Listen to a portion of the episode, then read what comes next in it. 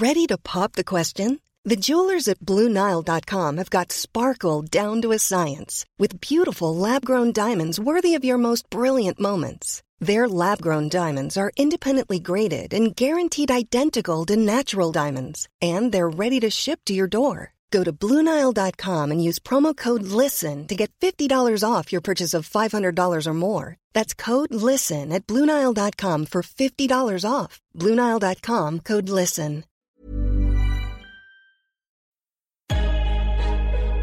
Lock in defensively. And we get a stop going in the half. One, two, three. Attack, attack, attack.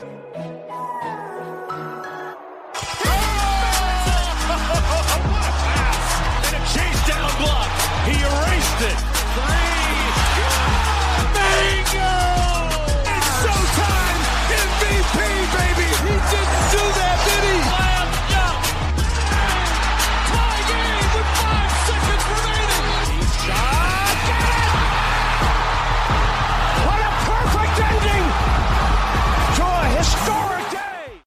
Salut à tous, bienvenue dans l'épisode numéro 150 et oui 150 du podcast Dunkebdo. Très heureux de vous retrouver pour un nouvel épisode pour m'accompagner cette semaine. Encore une fois, l'équipe au complet. Comment ça va Tom? Et oui, j'ai commencé par Tom.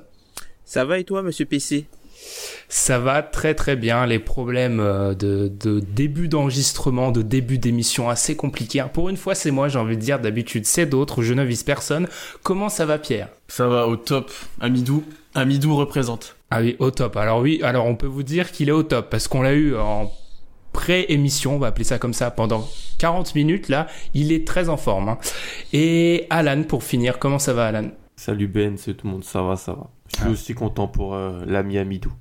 Oui, ouais, ouais. Il y a un lobby dans ce podcast inexplicable hein, pour Amidou Diallo, mais bon, Le sang on fait, on fait, on fait avec. on sait pas pour, je ne sais pas pourquoi, je vous avoue, mais bon.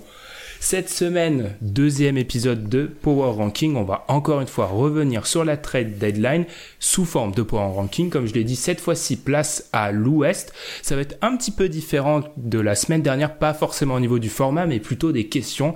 Là, on va plutôt parler course au playoff et surtout qui est le vrai prétendant ou le vrai contender pour peut-être faire chavirer les Warriors. Comme d'habitude, n'hésitez pas à nous suivre sur les réseaux sociaux comme Facebook ou Twitter et sur les plateformes de streaming iTunes, iTunes, Spotify, etc. Vous, vous savez tout ça. hein. Je le répète chaque semaine, mais bon, apparemment c'est ce qu'il faut faire dans les émissions, donc je continue à le faire.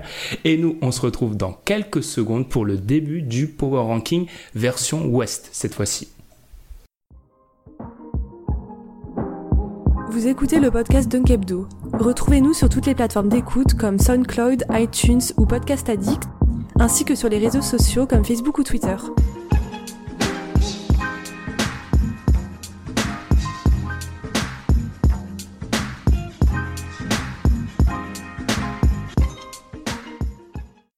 Wild Wild West, et non, je ne parle pas de ce film affreux avec Will Smith, mais bien la conférence West.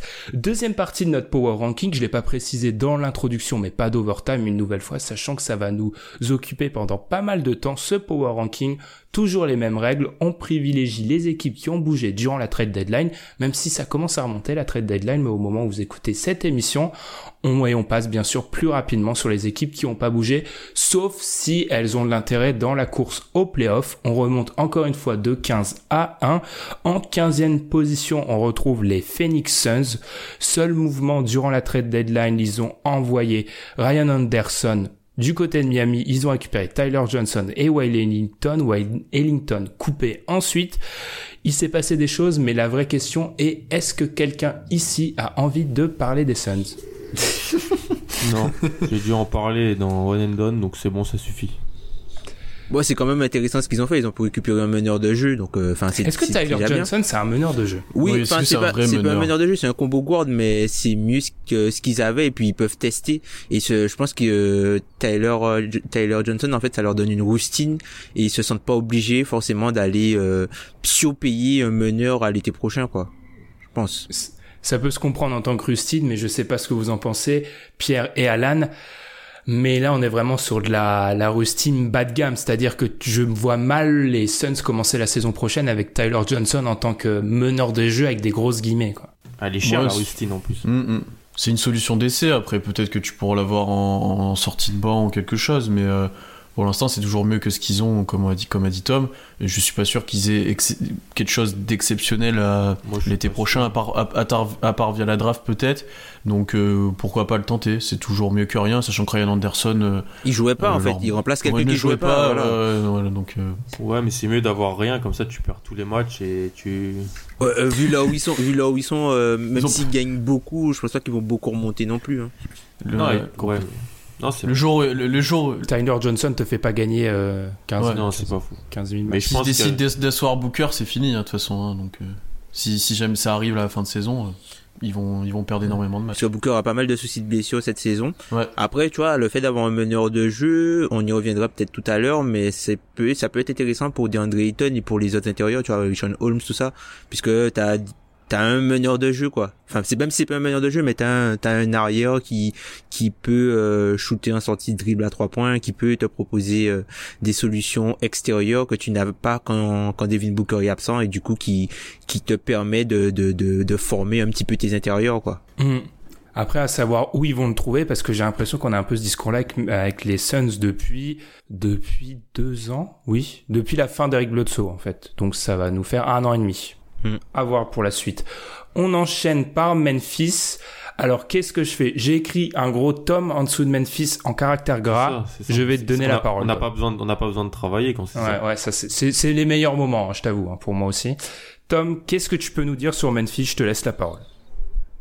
Euh, c'est c'est du Chris Wallace en fait c'est voilà c'est pas enfin moi je trouve ça assez moyen. Je suis pas forcément euh, déçu de la contrepartie qui a été reçue par enfin pour Marc Gasol puisque Marc Gasol avait euh, pour moi hein, Marc a une valeur assez basse pour moi à l'échelle de la ligue compte tenu de son statut actuel sachant que aujourd'hui on parle on parle plus de sa player option que son niveau de jeu. Donc ça veut dire que c'est plus le joueur euh, c'est plus le joueur qu'il était Bon après c'est toujours un, un, un crève-cœur de voir euh, le, le meilleur joueur entre, guillemets de l'histoire de la franchise se faire échanger pour euh, enfin pas grand chose avec euh, t'as t'espères toujours avoir euh, je sais pas moi un joueur prometteur euh, ou, ou même des tours de draft. Donc là c'était un second tour.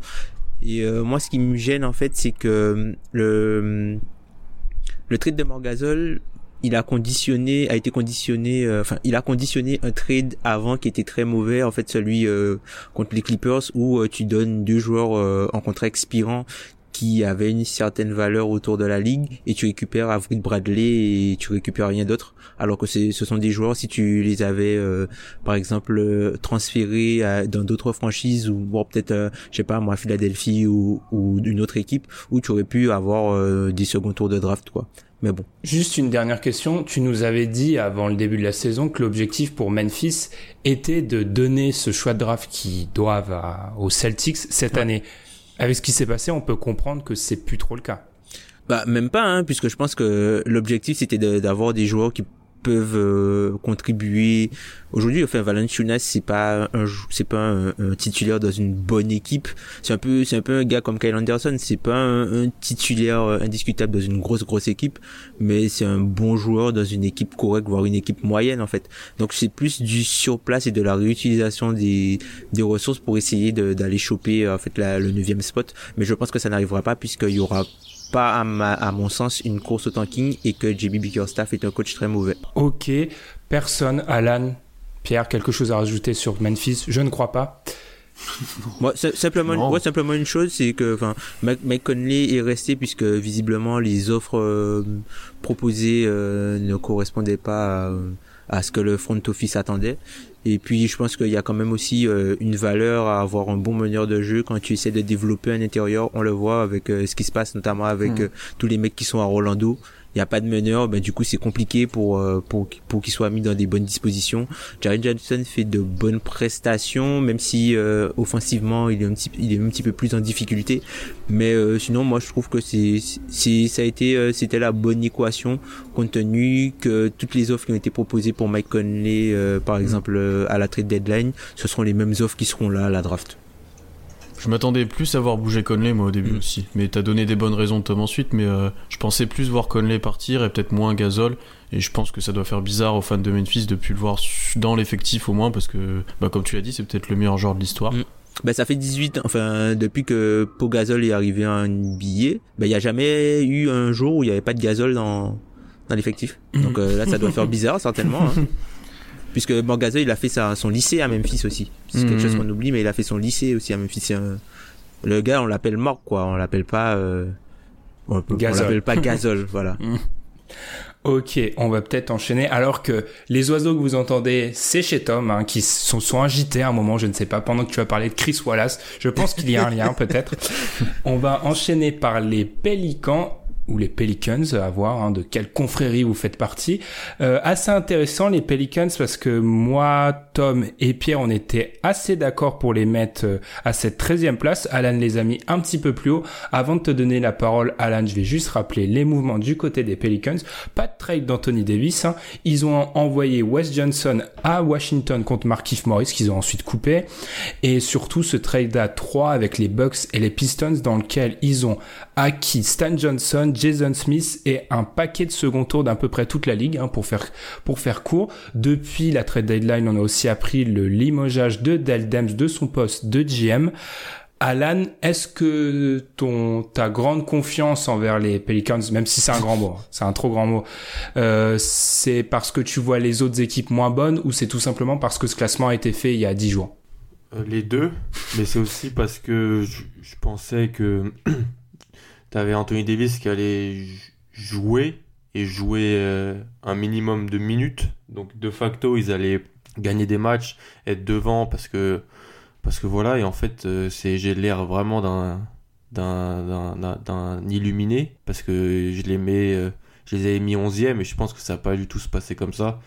Donc euh, non, je, maintenant je serais plus d'accord pour les remettre avec de, dans la zone où vous les avez mis parce que bah, limite pour eux il faudrait que Anthony Davis ne joue plus parce que il risque une blessure tous les soirs et donc ça risque de faire capoter toutes les chances de d'avoir une contrepartie solide euh, cet été. Je vois Pierre qui soupire. Pourquoi tu soupires Non, non, non, non, c'est la fin de saison va être longue, je pense, du côté de New Orleans, parce que là, on parle beaucoup plus du hors terrain que du terrain maintenant depuis pas mal de temps, et je pense que ça va être le cas sur les prochains mois.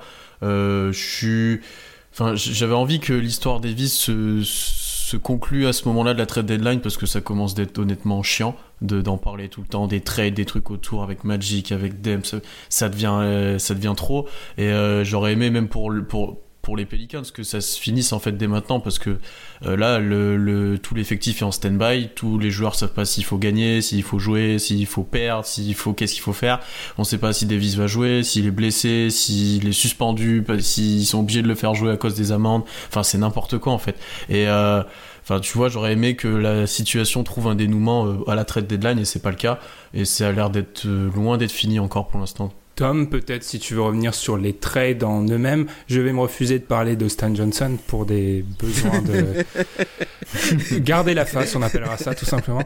Qu'est-ce que tu penses de, de ces trades qui ont été vraiment euh, dont on n'a pas vraiment parlé? Pierre a raison, c'est vrai qu'on a tellement été obnubilé Mm. par Anthony Davis que ces trades-là sont un petit peu passés sous le radar. Bah, moi, je suis, je suis, je suis assez content pour eux qu'ils puissent récupérer euh, quelque chose euh, pour Mirotic, puisqu'ils récupèrent, non seulement ils récupèrent euh, Stan Johnson qui est un peu, euh, qui est un, un de tes chouchous, mais qui est un peu, voilà, c'est, tu, tu- Il le met- il l'a mis sous le bus là.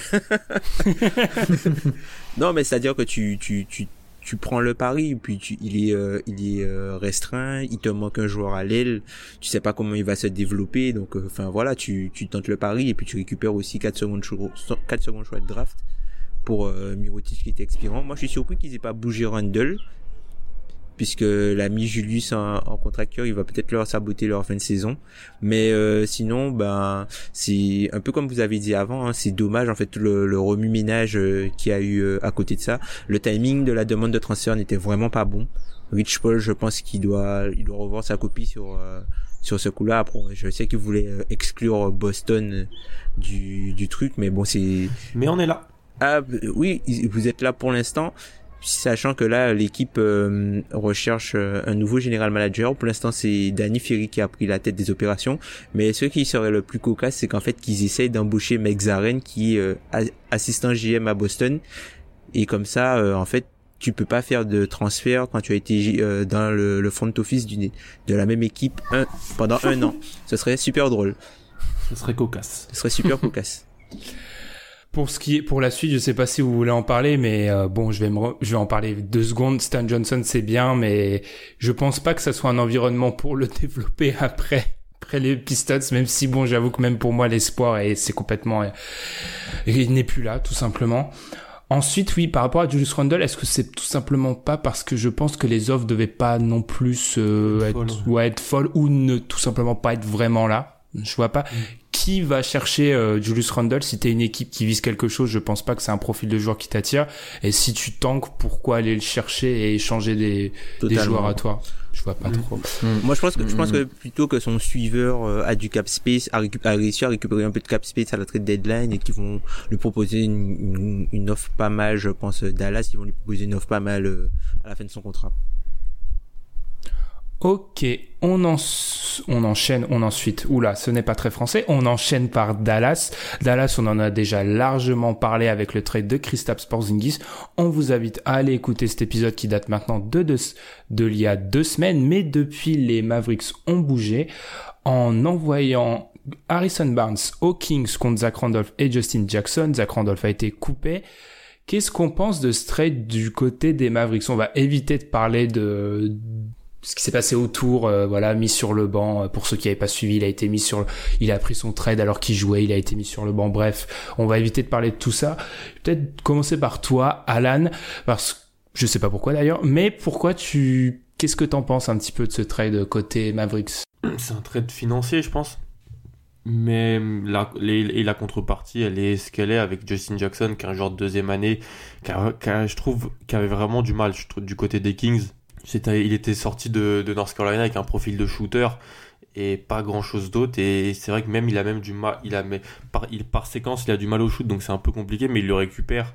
Et c'est un, un jeune euh, plutôt prometteur, donc c'est, plutôt intéressant. Moi, Dallas, si, si je peux parler de leur fin de saison, je les ai mis un peu plus bas que vous parce que je pense qu'ils vont essayer d'aller récupérer leur pic, où il y a avec la protection via le, les Hawks, où il y a le, un peu le, ce qu'ils ont envoyé l'année dernière pour récupérer euh, Doncic. Donc c'est pour ça que je les vois un peu voilà, dans cette fin de saison calmer un peu euh, les chines et puis euh, aller chercher peut-être un autre, un autre jeune pour euh, l'assembler avec Doncic Porzingis. Ça va être compliqué, hein. Pour, pour, Ça va être compliqué. pour descendre dans le top 5, là, euh, il Ouais, faut descendent au niveau de Chicago, loin. là. Hmm. Si tu commences à perdre euh, tous tes matchs, que tu shut Ouais, mais les, autres- ouais, mais les autres, ils vont pas gagner non plus. c'est Bah, ça. les- Il y en a quatre, je pense qu'il y en a, ils visent le, le, ils visent Chicago, ils visent Chicago et Atlanta, je pense. Je pense que c'est les équipes qui vont essayer de, d'être à leur niveau à peu près, et après, avec les, le sort de la loterie, les, les pourcentages qui sont de moins en moins, euh, différents, bah ça, ils peuvent avoir cette chance-là, mais il Ouais, faut qu'ils peut-être. commencent à perdre des matchs. Juste pour donner un ordre d'idée, il reste une grosse vingtaine de matchs et les Mavericks à l'heure actuelle sont à 14 matchs et demi des Bulls et à 9 et demi des Hawks. Ouais. What? Ah ouais, Oui. bah non, c'est mort. C'est trop tard. C'est mort. C'est trop tard, mais ils ont gagné quelques matchs là. Et, et quand j'avais fait le classement il y a deux semaines, j'avais pensé qu'ils auraient vraiment tout arrêté. Et en fait, ils le font pas. Donc, euh, Parce que quand tu regardes les équipes vers le bas, faut toujours, faut plutôt regarder, tu vois, le nombre de défaites qu'ils ont en plus. Puisque ils vont pas gagner beaucoup hein, en bas. Ils vont pas gagner beaucoup plus en bas. mais pour moi, ils avaient rien à gagner à jouer la fin de saison en fait. Il y a Mm. rien. Il y a Mm, rien à gagner. Donc, euh, c'était. J'avais pensé à ça en, faisant le classement. Et même des, des, des mecs de Lockdown Mavs, certains insiders, euh, des, en avaient parlé. Donc, c'est pour ça que ça m'a mis la puce à l'oreille sur ça. Pour essayer de récupérer, voilà, cette année un jeune. Pour euh, la- le mettre avec les. Le, le projet futur et ensuite euh, voilà jouer euh, les playoffs tous les ans. Quelqu'un d'autre veut parler sur les Mavs, peut-être Pierre ou Tom, je sais pas. Non, c'est exclusivement financier. C'était pour enlever l'épine du pied qui est Harrison Barnes, je pense, dans l'effectif et au niveau du, du salary cap. Honnêtement, euh, là au moins ils sont tranquilles avec ce joueur-là. Je lui avais donné un très gros contrat, ça n'a pas fonctionné autant que ça aurait dû. Euh, c'est un joueur, bah voilà, qui a certes des qualités, mais qui est peut-être pas autant progressé qu'on aurait pu l'espérer après être parti des Warriors. Donc je pense qu'ils sont contents d'avoir trouvé preneur pour lui. Et après, pour la contrepartie, bah, comme l'a dit Alan, Justin Jackson, c'est un jeune joueur, mais il avait un peu de mal au Sacramento, malgré quelques matchs plutôt corrects. Enfin, ça va pas changer la face de l'équipe. Et donc on verra après qui prennent à la draft, comment ils agissent cet été. Euh, qui resigne, qui ne resigne pas, le cas Porzingis aussi. Enfin voilà, il y a pas mal d'incertitudes autour de Dallas et je pense qu'ils vont avoir un été euh, plutôt copieux et le fait de plus avoir Harrison Barnes dans, euh, ben, dans, dans tout ça, en fait, ça sera mieux pour eux. Ils vont pas prendre quelqu'un à la draft, c'est ça le problème. Hmm C'est Oui, oui, oui, avec leur, oui, avec- ils, ouais, vont avoir du mal à oui, avec leur premier tour. ça. ouais. Mais depuis le trade de Porzingis, je pense que c'est clairement affiché que la draft, euh, c'est fini. C'est Free Ouais, Agency, ouais. Ouais, mais en même Mhm. temps, vu que, vu que, vu que Porzingis c'était. Je pense pas qu'ils vont le faire jouer cette année, qu'ils n'avaient pas pour objectif de le faire jouer. Ils auraient pu se dire, bon, c'est la dernière année, et après, tu vois, quand on aura Porzingis de retour euh, de blessure, le Doncic en deuxième année, peut-être un autre jeune à côté. C'était. Mais non, vous avez raison, ils ont, ils ont pris trop d'avance sur la nullité, on va dire. Comment, co- comment t'as, comment t'as appelé ça la semaine, de- il y a deux semaines, Ben? Rocher, c'est ça? Oui, ouais, ouais, Ouais, c'est dans ça. un anglicisme affreux, mais ouais, c'est ça. On va peut-être enchaîner en 11. Alors là, l'équipe qui n'a, j'ai un blanc immense, enfin, en dessous de Minnesota parce qu'ils n'ont pas bougé tout simplement à- avec cette trade deadline. Je sais pas si quelqu'un a quelque chose à dire sur Minnesota. On s'excuse avec les fans des Timberwolves, mais On sachant parlé. On en a beaucoup parlé, sachant que l'équipe ne joue pas les playoffs vraisemblablement et n'a pas bougé, je pense que ça va faire partie de ces équipes qu'on next très très vite. Personne n'a quelque chose à dire sur les Non. sur les Ça fait du bien de pas en parler. Ça fait du bien de pas en Ouais. parler après le début de saison, c'est tout. C'est Ouf. c'est son gâché. Je suis un peu surpris qu'ils aient pas réussi aussi à récupérer quelque chose pour Tolliver, par exemple, ou qu'il soit pas sur le, le buyout market pour l'instant. Mais euh, ben voilà, ben, de toute façon, Ils ont, là- refu- euh, ils ont refusé des trucs pour Tolliver. Jaché, euh, qu'Oklahoma avait fait une offre et qui a été refusée. Patterson, ouais. Ouais, et, mais je pense qu'ils ont, ils attendaient peut-être un peu trop ou ça leur est pas convenu. donc du coup, ben là, il y a, il y a Saric qui est euh, passé titulaire. Bon ben là, il, joue la carte de la jeunesse, en espérant qu'ils auront une fin de saison avec moins de blessés, puisqu'ils ont pas mal de blessés. euh, Enfin, ils ont eu pas mal de blessés là entre Ross, Stig, euh, Wiggins qui a loupé quelques matchs. Puis au moins Okogi se, se révèle et puis euh, t'as aussi leur coach là qui joue sa tête pour la saison prochaine donc euh, eux ils vont ils ont tout intérêt à gagner des matchs et Towns joue un bonus aussi On va enchaîner et là on entre dans les choses sérieuses. On est d'accord pour dire qu'à partir de maintenant on rentre dans la course au playoff. Ouais. Ouais. Voilà. Avant, on était euh, dans des équipes voilà qui jouent des peut-être des choses en plus qui jouent des choses différentes. Hein, certaines, on, on l'a dit. Maintenant, on rentre dans la course au playoff. Et à mon grand désespoir, à la dixième place du, du power ranking consensus des quatre euh, des quatre intervenants, on trouve les. Cli- les Clippers. Oui, c'est en partie de ta faute, merci. Euh, on trouve en partie les Clippers. C'est que à cause d'Alan en fait. Ce que je vous propose, c'est qu'on on prenne les trois équipes Clippers, Lakers, Kings ensemble. On va en parler euh, les trois des trois en même temps. On va essayer de faire un petit peu une comparaison. Avant ça, les la mouvements de- Pacifique la Pacifique, oui, un, Californie. 3 cinquièmes de la Pacifique, tout simplement. Avant ça, les mouvements, donc les Lakers ont acquis, euh, les Clippers, pardon. Non, ça c'est les Lakers. Oula, là ça devient compliqué. Il y a eu un échange. Lakers Clippers avec Mike Muscala et Michael Beasley. Ivan Zubac, ensuite Ivica. Ivica, Ivica Zubac. Ensuite, il y a eu un échange dont on a déjà parlé, un Avery Bradley qui allait du côté de Memphis contre Gary Temple et déjà Michael Green. Côté Clippers, il faut, il faut rappeler que Gortat et Teodosic ont été coupés. Bien sûr, il y a le trade de Tobias Harris qui a donc été envoyé à Philly avec Boban et Mike Scott contre Landry Shamet, Wilson Chandler, Mike Muscala et des tours de draft. Quand c'est ça, je dis juste des tours de draft pour pas euh, compliquer tout ça, parce que là, on n'est pas vraiment dans une optique draft. Ensuite, côté Kings, ils ont envoyé Skyle Labissière au grand dame de Tom à Portland contre Caleb Swanigan. Ensuite, ils ont surtout acquis, comme on l'a dit, Harrison Barnes en provenance de Dallas et aussi Alec Burks dans un échange à trois avec les Cavs et les Rockets. Aux Lakers, ils ont réussi à avoir Reggie Bullock dans un échange avec les Pistons et bien sûr ce fameux échange Lakers-Clippers entre Mike Muscala versus Michael Beasley et Ivaka Zubac. Tout simplement, Ce trade. oui, ce trade, ouais. Alors, on sait que c'est un peu la difficulté avec notre, euh, notre power ranking qui fait euh, à moitié saison régulière, à moitié playoff, c'est de savoir qui met qui en playoff. Mais tout simplement, qui parmi nous voit les Clippers en playoff? C'est ça qui m'intéresse à l'heure actuelle. Moi, je pense. Pas moi. Tom, non non non moi je les vois pas en playoff Pierre, je te laisse commencer. Moi, je les vois aussi en playoff. Pierre, je te laisse commencer. Bah déjà parce qu'ils ont de l'avance au classement. Pour l'instant et qui, vu le, le- la densité du classement et euh, au final, c'est là on parle de trois équipes qui n'ont pas fait d'énormes séries de victoires. euh, c'est un petit écart qui pourrait être significatif.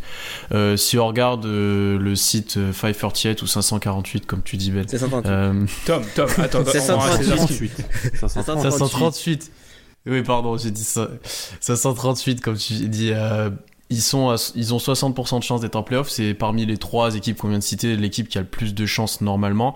Ils ont, les trois équipes ont un calendrier pas le plus difficile, ont pas le plus, le calendrier le plus dur, mais eux, ils en ont un correct. Enfin, pour moi, je vois pas pourquoi ils devraient descendre. Bon, certes, ils ont perdu euh, Tobia- Tobias Harris à, bah, à la deadline qui a, envoyé, euh, qui été envoyé à Philadelphie, mais ils gardent un effectif plutôt complet avec des joueurs ben, qui sont capables de jouer en NBA de manière correcte, on va dire. Enfin, et on sait à peu près ce qu'on peut attendre d'eux soir après soir. Il y a Lou Williams qui monte un petit peu en puissance, j'ai l'impression, là, sur ces dernières semaines aussi. Euh, je les vois mal aller tanker, en fait, et lâcher des matchs. Alors, il y a une chose qui sera déterminante, ça sera les confrontations directes avec les Lakers. Je crois qu'il y en a encore deux. Celles-là, je pense qu'elles feront énormément pencher la balance d'un côté ou de l'autre, donc no- notamment du côté du tiebreaker ou même pour les victoires.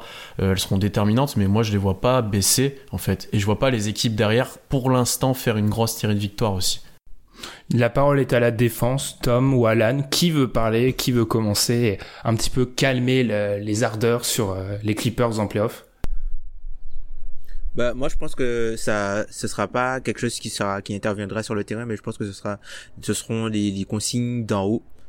Puisque les Clippers, s'ils veulent rentrer dans la danse Anthony Davis, ils ont tout intérêt à garder leur pick cette année. Sauf que s'ils vont en playoff, ils perdent leur pick qui part à Boston. Donc, au lieu d'améliorer le package de Boston, il vaut mieux qu'ils essayent d'améliorer le leur. Et je pense qu'en fait, euh, ce qui va se passer, c'est que des consignes d'en haut vont, enfin, il y a des joueurs, on va leur dire, bon voilà, vous allez plus jouer, quoi. Je pense que ce- c'est, je pense que ce sera ça, en fait, à la fin de saison. Dans ce cas-là, pourquoi, pourquoi ils attendent maintenant, en fait? Ils attendent quoi? C'est ça ma question. Ils ont, déjà un peu, ils ont déjà un peu commencé. Hein.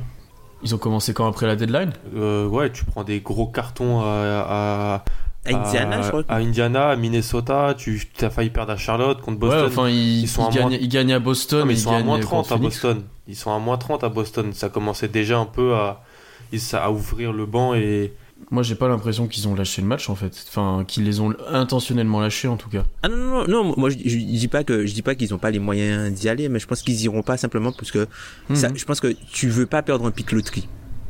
Surtout pour euh, aller euh, te faire, euh, surtout pour aller prendre un, un, un, un- un sweep euh, contre les Warriors quoi. Ah oui, ça, par contre, ça, c'est sûr. Tu veux pas Mais perdre moi, ce que je comprends- pour ça, tu vois.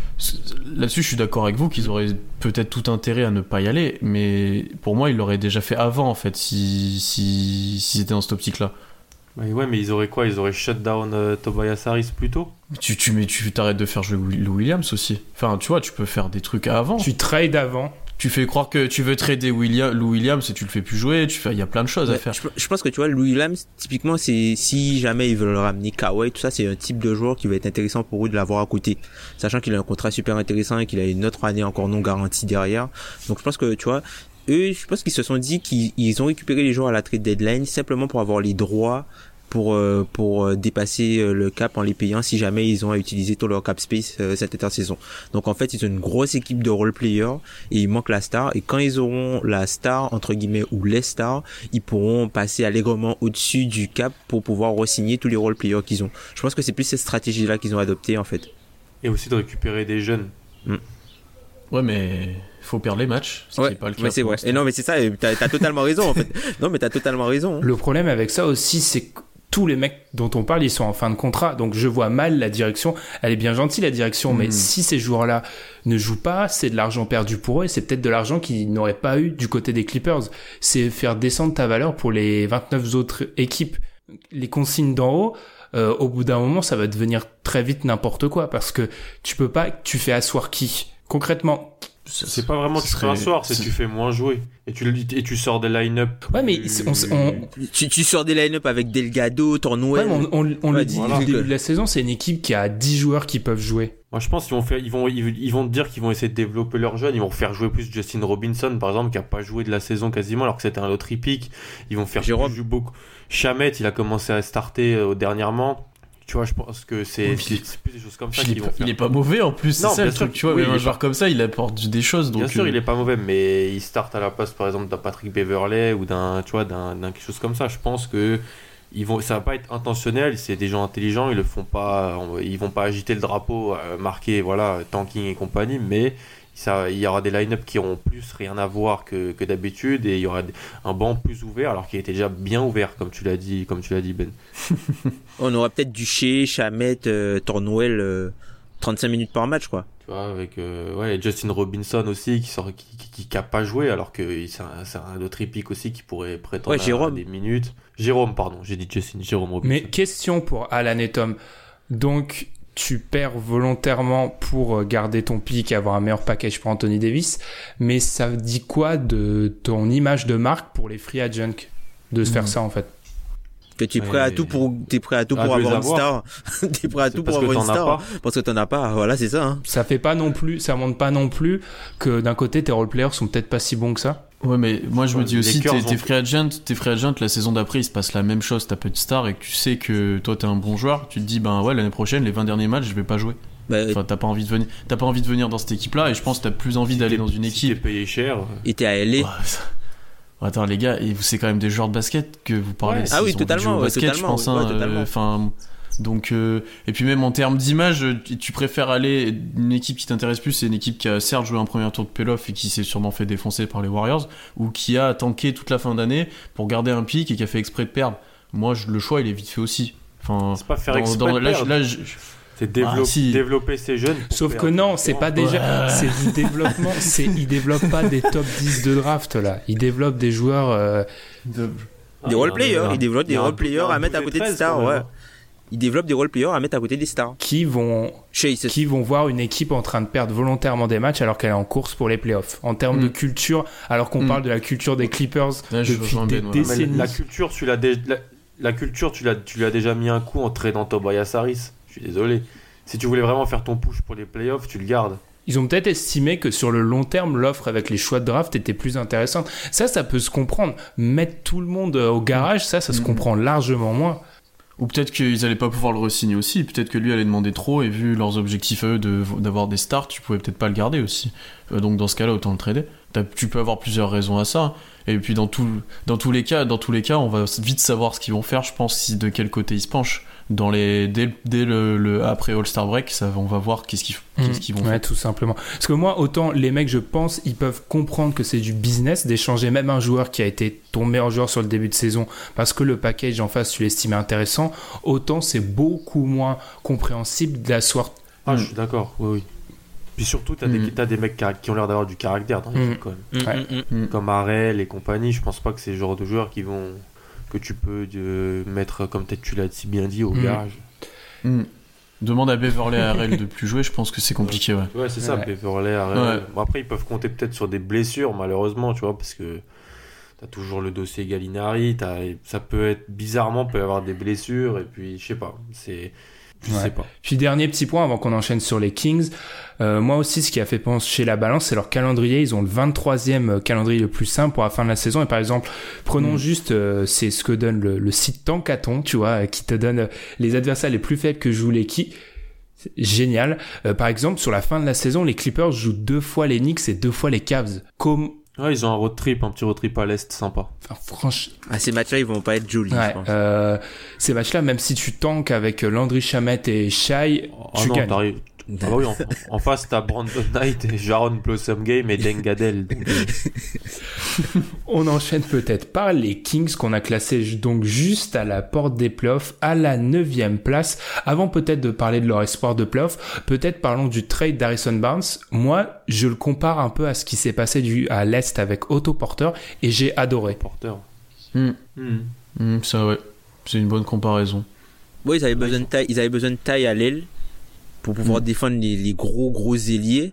Donc euh, là, c'est chose faite. Après, je pense pas que, enfin, je pense pas que hum, Barnes il va jouer énormément, énormément. Je pense qu'ils vont, ils vont toujours avoir une configuration avec euh, Bogdanovic, Hild et Fox, mais je pense qu'il peut apporter un peu dans dans le physique, un peu dans dans la dureté, quoi, Harrison Barnes. Que ce soit en 3 ou en 4, je pense qu'il leur sera utile, en Ils fait. peuvent te sortir des bons line-up maintenant. Hmm. Ouais, parce que ça, ça faisait vraiment partie de ces équipes qui avaient un vrai trou, un vrai manque au poste 3. Et alors Harrison Barnes, c'est pas, euh, c'est pas un All, all NBA, c'est pas un All Star, mais au moins il fait les minima et t'auras un joueur que tu, tu peux mettre à cette position autre que Justin Jackson. Et ça, franchement, c'est, je trouve que c'est une... Mm, mm. Non, là-dessus, je, je, je, suis d'accord avec toi aussi. En plus, bon, certes, il a un contrat cher, mais il est assez court. Il a juste une option qui reste l'année prochaine. Donc, tu t'engages pas non plus éternellement avec Harrison Barnes dans ton effectif. Et ils vont pas être loin des playoffs, en fait. Et on s'attendait pas du tout de ça des Kings. Hein. On les avait mis, je pense, dans les derniers au début de saison. C'est une belle surprise. Ouais. Mmh, très belle surprise, ouais. très belle histoire de, de, cette saison. Et puis Bagley qui est bon. Bagley qui est super intéressant. Mmh. Super. Dans des plays, Sup... dans des plays aux fans de Doncic. Bagley qui peut être bon aussi. Mais qu'est-ce que petite question du coup vu qu'on est revenu rapidement sur euh, Harrison Barnes, qu'est-ce qui a fait pour vous pencher la balance et les amis hors playoff? Moi, je vous donne juste mon exemple à moi. 8-20, c'est leur bilan contre les équipes à plus de 50%, c'est le pire des équipes qui mmh. jouent le, les playoffs et, et au bout d'un moment dans les confrontations directes ça va en plus de leur jeunesse je pense que ça va les les faire payer et ils seront courts quoi. C'est c'est triste parce que c'est une belle histoire de la saison mais ils seront trop courts. Mmh. mais c'est une équipe qui est plutôt bonne dans le clutch. Moi, moi honnêtement ce qui m'a fait ce qui a fait pencher euh, la balance pour moi c'est LeBron. On va y revenir à ça dans deux minutes. Moi c'était pas loin d'être la même chose avec surtout plus leur d'expérience Mmh, moi, je suis plus d'accord avec toi, Ben. C'est ouais, ils sont un peu courts. Tu sais, la première année où ils, ils, apprennent à gagner des matchs en fait. Ils apprennent à gagner. Euh, tu vois qu'il y a encore des moments d'inconstance. Et je pense qu'aussi, c'est pas non, non, sans parler de LeBron, mais il manque peut-être ce joueur qui va les porter dans les moments vraiment tout le temps en fait. Tu vois, Fox et Heat font des très grosses saisons, Bagley montre des très bonnes choses, mais ils ont peut-être pas encore l'expérience nécessaire pour mettre l'équipe sur leur dos quand il y a besoin. Ok, on va peut-être enchaîner directement par le vrai débat qui coupe cette rédaction en deux. D'un côté, Pierre. Hmm. Ça, c'est depuis le début de l'avant-saison, hein, depuis la preview que ça le coupe en vrai. Euh, Pierre, t'avais les Lakers hors playoff? Euh, Enfin, je les ai euh, huitièmes dans mon power ranking, mais je pense pas qu'ils vont faire les playoffs. Il y avait eu des polls. Oui, ouais, avant la saison. Bref, pour faire simple, Alan et Tom ont les Lakers en playoff. Logiquement, vu qu'on a les Clippers en playoff, moi et Pierre, on ne les a pas. Je vais laisser la parole en premier à Alan. Tiens, pourquoi les Lakers vont en playoff? À cause du, numéro 23. Euh, non, on va, éviter de faire ça. C'est, on est. T'as dit quelque chose qui était intéressant tout à l'heure. C'est où quand on en parlait entre nous, c'est ça, ça marchait quand c'était la jurisprudence conférence Est. Maintenant, il est dans, il est à l'Ouest et c'est plus compliqué. Je pense quand même que euh, si euh, les jeunes de, des Lakers commencent à se remettre un peu au diapason, qu'il y a moins de blessures, l'apport d'un Reggie Bullock, qui est un vrai bon shooter à côté de LeBron, qui va offrir du spacing à l'attaque, même déjà dans les premiers matchs, même si les Lakers ont perdu, il a été plutôt intéressant. Je pense au match contre Atlanta par exemple, ou autre que lui, c'était abominable ce qui se passait sur le terrain de la part des Lakers. Je peux en témoigner. Vu, pour avoir vu le match, euh, c'était vraiment abominable. Euh, je pense que voilà, il y a la fin de saison, LeBron va un peu s'énerver se, se, et il pourrait voilà, faire gagner à lui tout seul quelques matchs et donc euh, mettre les, Lakers ric-rac en, playoff. Parce que voilà, il y, a du talent dans cette équipe et je pense que c'est pas, je suis pas hyper emballé, hein, mais c'est, c'est peut-être plus par un procédé d'élimination vis-à-vis des autres. Petite rectification, j'ai parlé d'un du de l'est en comparaison par rapport aux playoffs. Juste petite rectification hein, importante. Oui, mais oui, je vois en fait. Dire. Oui, il y a peut-être plus de complexe d'infériorité. Euh... Enfin, il y a toujours pour toi le complexe d'infériorité ou enfin le la, LeBron impressionne toujours même à l'Ouest. Ou pour moi, c'est peut-être pas forcément autant le cas. Non.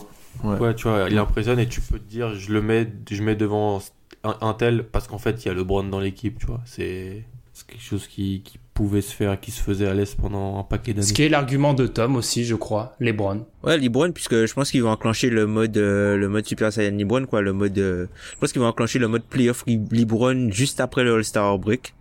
Donc euh, du coup, euh, je pense que, enfin voilà, il va devenir inarrêtable. Il y a, on a déjà vu des passages dans la saison où les Lakers étaient très bons avec LeBron. Certes, ils, sont remontés, je crois, à un moment à la troisième place de la conférence. Certes, ils étaient, il y avait pas énormément d'avance, mais euh, on, les a vus euh, capables de réaliser de bonnes prestations. Alors oui, il y avait parfois des adversaires qui étaient en rodage ou des, équipes qui étaient pas forcément très bonnes, mais en fait, moi, je parierais contre LeBron quand je le verrai échouer je suis pas prêt à parier contre lui. Donc tu paries pas contre lui, t'attends de voir en fait. Voilà. Si J'attends de voir. voilà, exactement ça. Exactement ça. Exactement ça. Liboine, je suis pas prêt à parier contre lui. Pierre, toi tu l'as fait, comme moi. Euh, pourquoi tu paries donc Bien contre euh, les Lakers? Parce que parce que Oui, bah oui, c'est ça, visiblement on parle le, de le- LeBron, le basket se joue Lakers, à un moi, avec enfin. les Alan et Tom. Vu ce qui s'est passé l'an Ouais. dernier, euh, le basket se jouait à 1. Les mecs, le gars est arrivé en, en finale NBA avec cette équipe de Cleveland là. euh, Enfin, voilà quoi. Enfin, Bah, moi, je les ai mis là déjà parce que, enfin, il y a une chose qu'on qu'on oublie, c'est qu'il revient de blessure LeBron et depuis qu'il est revenu, j'ai pas vu le grand LeBron hein, euh, pour l'instant. Alors certes, il était peut-être en, En reprise, il, il est peut-être en diesel, ouais, mais est-ce que dans une semaine, il va passer en mode Super Saiyan et tout? T'inquiète, il y a une semaine sans match là. Il y a une semaine sans match là. Il va rentrer. j'a- J'attends de voir, j'attends de Il voir. va rentrer en chambre de, en- de, de- on va, il va prendre ce qu'il doit prendre et puis Il va rentrer dans la salle du temps. Ouais, voilà. Il rentrer dans la salle du temps, normal, il va sortir après trois jours. Boum. Là, on a, on a- on a perdu, on a perdu Ben et tu peux pas rester trois jours dans la salle du temps. toi. Ouais, c'est ouais, c'est une Euh, journée. C'est une journée. Euh, mais du coup, non, moi, ce qui, ce qui, là, on parle de LeBron très bien, mais il y a les autres joueurs à côté, en fait. Et de ce que vous avez dit, même vous, juste avant, pour l'instant, c'est pas bon. Et peut-être vous espérez que ça reprenne forme un petit peu à, euh, à côté de LeBron, mais il y a eu des blessés, il y a eu des joueurs qui étaient moins bons qu'avant, il y a eu des performances très médiocres des Lakers, il y a eu certes des bons matchs parfois, mais c'est assez inconstant. Euh, moi, j'ai du mal à les voir, ben, comme j'ai dit avant, enchaîner une série de victoires et aller chercher une place en playoff, tout simplement. Alors certes, ils vont sûrement cibler les matchs contre les Clippers, là où, là, oui, LeBron, je pense, sera très fort. Mais est-ce qu'ils vont être capables de enfin enchaîner les victoires? Et de se montrer, ben, comme au début de saison, là, quand tu l'as dit Tom, qu'ils étaient très bien placés, de se montrer sous ce jour-là, sachant que les équipes à l'ouest, c'est pas les équipes à l'est et qu'elles sont beaucoup plus dures à aller chercher, que la plupart, ben, comme on l'a dit, il y en a peut-être 10 qui vont jouer les playoffs et que beaucoup se battent encore pour un avantage du terrain ou un tiebreaker ou quelque chose comme ça. Ouais, t'as raison. Euh, C'est pas faux. ça va pas être les mêmes matchs que d'aller gagner euh, que d'aller gagner contre Washington. Je sais euh, pas, contre Chicago l'an dernier. euh, contre, contre Chicago l'an dernier Ouais. voilà exactement Ouais, c'est vrai, c'est un paramètre, à, c'est un paramètre à prendre en compte, effectivement. Pour moi, c'est la même chose. Et aussi, encore une fois, j'adore m'appuyer sur cette stat-là à ce moment-là de la saison. Les Lakers n'ont pas un bilan exceptionnel contre les équipes à plus de 50%, 12-19. Bon, alors il y a certains de ces matchs qui ont été joués pendant l'absence de LeBron, ça on le comprend. Mais c'est pas non plus comme si les Lakers sont une machine à gagner depuis le début de la saison des matchs importants. Ils Mm. l'ont pas fait. Alors certes, il y a quelques matchs, euh, euh, le Boston, euh, le Warriors. Enfin, il s'est passé des trucs, ok, mais euh, c'est- une équipe aussi que je pense qu'il peut perdre contre n'importe qui bon peut-être moins avec les équipes qui vont tanker mais tu vois ils, ils se déplacent à Dallas et ben ouais. Ils ont, ils ont perdu contre Atlanta, quoi. Enfin, oui voilà voilà voilà l'exemple même de ça je suis Là où pas les- serein les Clippers, on est d'accord, c'est pas des matchs qui lâchent cette année, ça. Ils lâchent pas des matchs contre. Dernièrement, euh, Bah, tu vas à Atlanta à Indiana tu me disais à Indiana il y a beaucoup d'équipes mais qui tout le monde a pris une clubs, rousse hein. à Indiana. euh, voilà. Les deux équipes de LA ont pris c'est- des rousses à Indiana. à Minnesota, Minnesota a quand même gagné des matchs aussi. Enfin, c'est- ça, c'est les deux derniers que Alan t'avait cités. euh, Enfin, c'est pas choquant. Hein. non, c'est pas choquant, bien sûr. Mais je pense. Non, mais c'est- de très bons arguments qui sont évoqués depuis 5-6 minutes là. Mais... Honnêtement, s'il n'y avait pas Libron, moi, je suis avec vous, hein, je les mets en playoff, mais il y a Libron. Et, euh, oui, c'est bah, ça, avec c'est juste Messi, ça, on, en fait. on refait le monde aussi. Ouais, mais... Ensuite, il y a- il y, a une chose qu'il faut mentionner aussi, c'est que, enfin, moi, pour le vivre un petit peu, pour suivre le Thunder, je pense que les Lakers font pas vraiment peur pour l'instant en playoff. LeBron fait un peu peur, mais moi, j'ai pas l'impression Bah, que c'est normal les qu'ils équipes aient peur. Ils sont jamais allés. Bah oui, mais enfin, tu vois, c'est pas une équipe euh, ben, comme euh, les Cavs à l'Est Les ou même Clip- quand ils étaient pas bons, t'avais LeBron. Là, c'est pas du tout la même chose les en fait. Clippers font pas peur non plus. Hein. Non, c'est vrai. Mm. c'est vrai, c'est vrai aussi. Après, à le- après, à leur décharge, ils ont pas mal de blessés en ce moment. Enfin, t'as Alonso Ball qui est blessé, qui est, un- qui est sur un poste important pour eux, qui est un, un des meilleurs euh, extérieurs défenseurs de la ligue. Et euh, bah, ça joue puisque quand, quand lui, il est pas là, ça veut dire que Rondo doit entre guillemets prendre ses minutes et c'est quelqu'un d'autre qui doit jouer les minutes de Rondo. Donc c'est pas forcément, euh, c'est pas forcément Josh Hart idéal. aussi est blessé. Euh, Josh aussi est, est- est blessé. Donc le- lui, son, son absence peut être entre guillemets comblée par euh, Reggie Bullock. Mais bon, euh, on avait vu que, enfin, il avait déjà commencé à jouer un petit peu moins sous, enfin, euh, comment il s'appelle le, le coach là, commençait à, euh, Walton commençait à lui faire un petit peu moins confiance euh, dans la deuxième partie de saison. Donc euh, c'est c'est un peu compliqué hein, avec cette équipe là, mais enfin, euh, c'est Je sais pas quoi dire. Je sais pas quoi dire. Il y a, en y a peut-être quelque chose aussi qu'on- ouais. Il y a peut-être quelque chose qu'on n'a pas mentionné aussi, c'est comment vont vivre euh, l'état actuel des choses, ben les Ingram, Kuzma, Ball, Très mal, parce que parce que on parle de leur trade à la deadline, ils n'ont pas été tradés. Maintenant, on parle qu'il faut qu'ils aillent en playoff et ou alors qu'ils vont être tradés et qu'ils vont être tradés cet été. Comment eux ils le vivent? Est-ce qu'ils vont vouloir se montrer sur leurs meilleurs jours Est-ce que ils vont ben, est-ce qu'ils vont être démotivés? Enfin, il y a quand même Je pense qu'il faut Mentalement, c'est pas cette- le- ouais, faut pas sous-coter cette partie-là. Mm. C'est vrai, c'est- clair. Comme tu avais raison tout à l'heure qu'il faut pas sous-coter euh, le- les joueurs des Clippers et le, le- voilà, leur pédigré de joueurs et qui vont pas non plus écouter 15 informaticiens qui sont en haut dans les. dans les, dans les- non, La c'est ça, tu machine. C'est ça, il faut pas. C'est c'est deux entités différentes. On n'est pas dans un jeu vidéo et c'est vrai que ce qui s'est passé aux Lakers, les offres, la- comment ça a été géré, les offres qui sont sorties, c'est sûr pour Lonzo, pour, Kuz, pour Kuzma, Hart et pour Ingram, ça doit pas être simple. Ça c'est clair. C'est vraiment quelque chose qui est pas, qui est vraiment à mentionner. Et si ils vont pas en playoff et s'ils gagnent pas beaucoup de matchs euh, d'ici la fin de saison, je pense que la, une des explications principales, ça sera celle-là. Vous pensez pas non plus qu'il y a un sentiment anti Moi, j'ai l'impression qu'il y a un sentiment anti-Lakers qui est en train de germer un peu partout et qui pourrait Tout le monde a envie de taper tout le monde les a envie de les battre parce qu'il y a cette idée de bon bah LeBron est arrivé et inévitablement une seconde star Mhm. va arriver et il y a cette espèce cette espèce d'esprit Ils se tout permis. oui voilà d'équipe euh, qui soi-disant c'est déjà Los Angeles donc je pense que ça peut être ça peut être un c'est ça paraît bête mais un supplément d'âme pour pas mal d'équipes qui vont jouer les Lakers aussi Ah bah, c'est vrai. Atlanta a joué les vrai. Lakers, c'était un, un, un match. Ça se voyait qu'ils avaient vraiment envie de les fracasser. hein. Mm, mm, mm. Eh ben, je vous propose de marquer une pause, à part si quelqu'un a quelque chose à rajouter. Moi, j'avoue que ça me fend un petit peu le cœur de, et c'est logique, mais de laisser les, les, les Kings à la, aux portes du saloon, moi, ça me, Ouais, ça Ouais. m'embête un Ouais. peu. ils, ils Ouais. méritent. Franchement, pas- Ils sont un peu. Non, ouais. non, non, si on peut récupérer un bon pic, attends. Après, ils sont un peu, ils sont un peu à la place de, comment ça s'appelle? Ils sont un peu à la place euh, des, des, des Nuggets il y a peut-être deux ans, tu vois, la première année où ils Mm. finissent neuvième, où euh, tu vois, ça commence à monter, on se dit ah c'est peut-être l'année prochaine. C'est encore plus surprenant, je trouve. C'est vraiment. ouais. Mm. Parce que Les, les Kings, ça sort un peu de, de nulle Mm. part. le- Mais en même temps, moi, ce qui m'a peut-être fait un petit peu les mettre moins bien, c'est est-ce que Bud Hill va continuer à shooter comme ça Ah jusqu'à la fin, jusqu'à la fin de saison? Bah, que- pour l'instant, ça tient. hein. Ouais, ouais, ça, ça tient, mais c'est, il est sur un rythme, euh, il est sur des pourcentages sur les deux derniers mois, c'est assez irréel. hein. Mm, mm. Donc c'est, c'est, à voir, mais ça reste euh, une très belle surprise.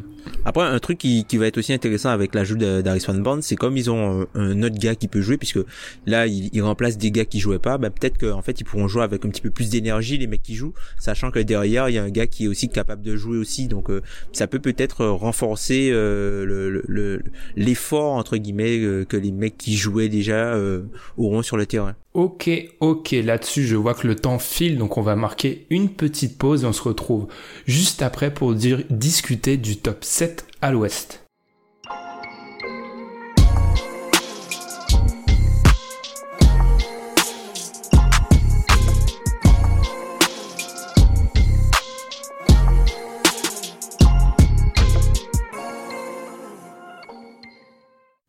Deuxième partie après. Alors honnêtement, cet épisode là pour vous dire euh, euh, ce qui se passe hors micro, hors micro allumé ou enfin hors hors enregistrement, c'est une catastrophe mais intégrale. Donc heureusement que la CIA ne nous enregistre pas parce que là, il se passe des choses bizarres. On finit avec les sept meilleures équipes à l'est.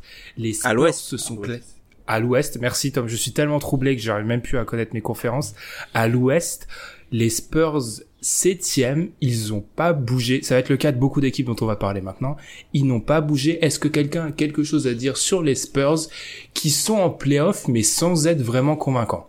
Euh, je regarde pas assez les Spurs, mais est-ce que vous avez une idée de ce qui se passe avec Demar DeRozan, qui est beaucoup moins important en scoring actuellement, qui semble beaucoup moins adroit? Donc je sais pas si vous avez cette, ex- cette expertise-là, mais je les regarde pas assez pour savoir. Mais euh, de ce que je vois, j'ai l'impression qu'il est un peu en baisse de régime ou en manque de, de confiance peut-être. Je pense que c'est, moi je pense que c'est en fait le fait que Derrick White il soit plus là. Du coup, euh, bah, vu que c'est le shooter de base, ils perdent, euh, ils ont perdu un peu de spacing. Spacing. Mhm. Et euh, du coup, c'est ça peut-être ça rend un petit peu plus compliqué le jeu pour pour DeRozan vu que Aldridge monopolise pas mal le ballon en ce moment aussi. Donc, euh, enfin après, je les regarde pas énormément, énormément non plus les Spurs. Mais bon, les Spurs c'est pas une équipe qui bouge euh, traditionnellement à la trade deadline. C'est limite ils font jamais de trade. le dernier trade, quoi, je crois qu'ils ont fait à la deadline, c'est peut-être pour euh, Austin Day, de mémoire. Je crois que Austin Ah Day de. Détroit, euh, à un moment, je crois qu'il y avait eu un trade comme ça, il me semble. Mm, D'ailleurs, si Ben, je crois qu'on avait fait tous les deux le- l'épisode sur les Spurs. Euh... Non, ah non, t'étais là aussi.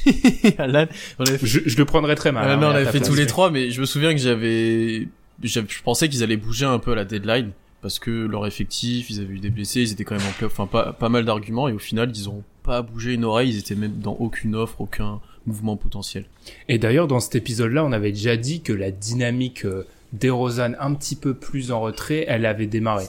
Oui, On l'avait déjà dit, avait déjà pris ouais un peu plus de poids dans l'attaque et se Ouais. montrer un peu plus, c'est vrai.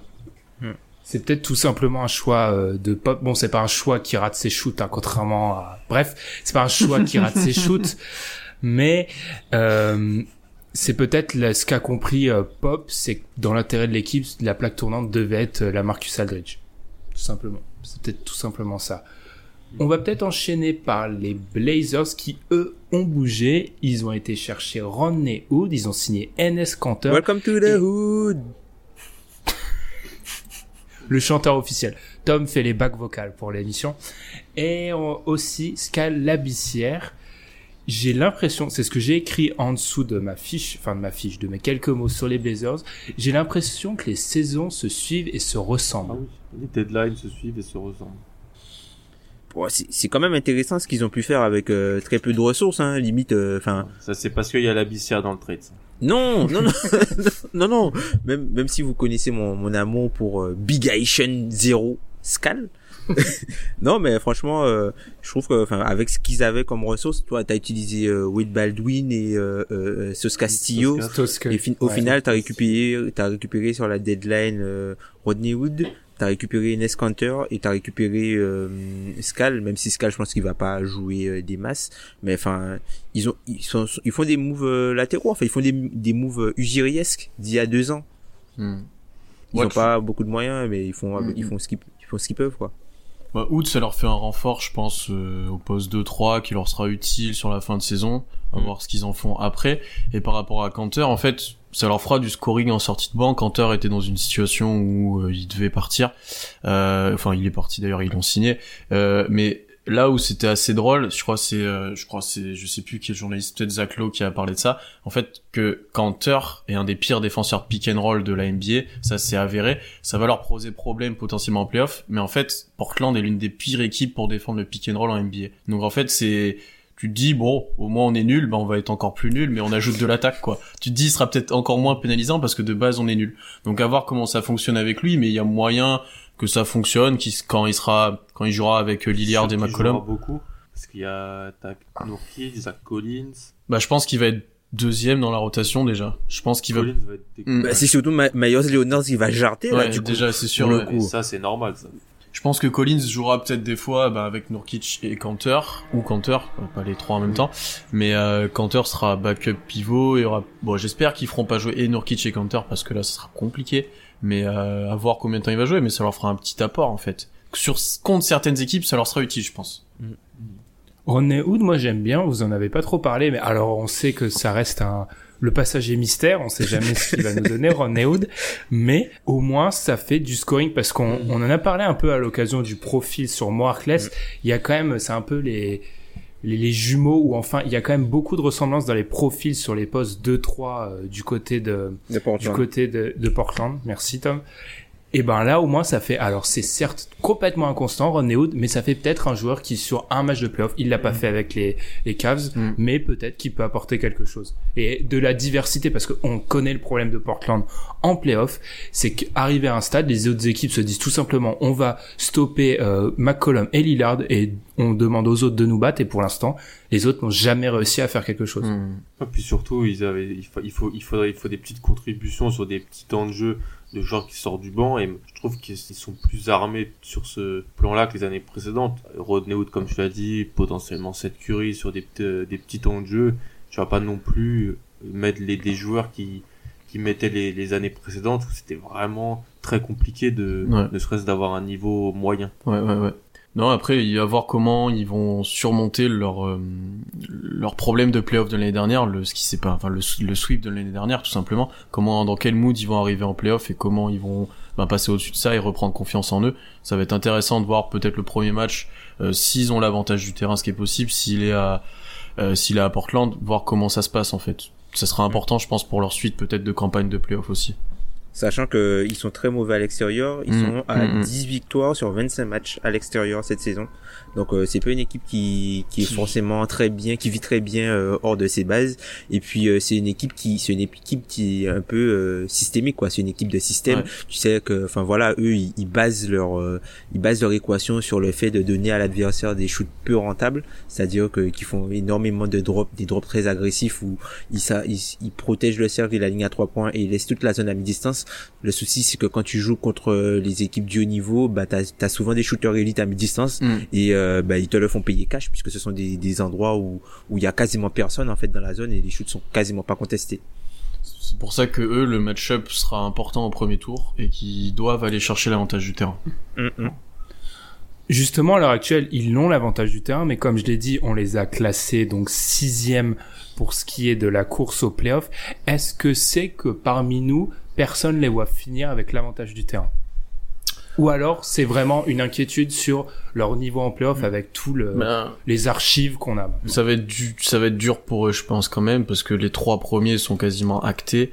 Et après, il- les, les, les Rockets, Jazz, c'est peut-être plus en forme qu'eux actuellement, et c'est peut-être ce qui nous a fait mettre un peu derrière aussi. Moi je pense que moi c'est plutôt parce que c'est une équipe qui est un peu en difficulté dans sa division.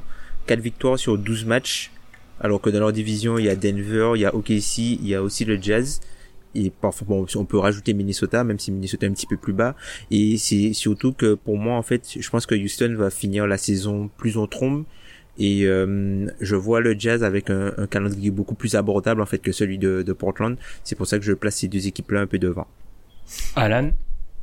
Ouais, pareil. Franchement, je vous avais tout, tout bien résumé.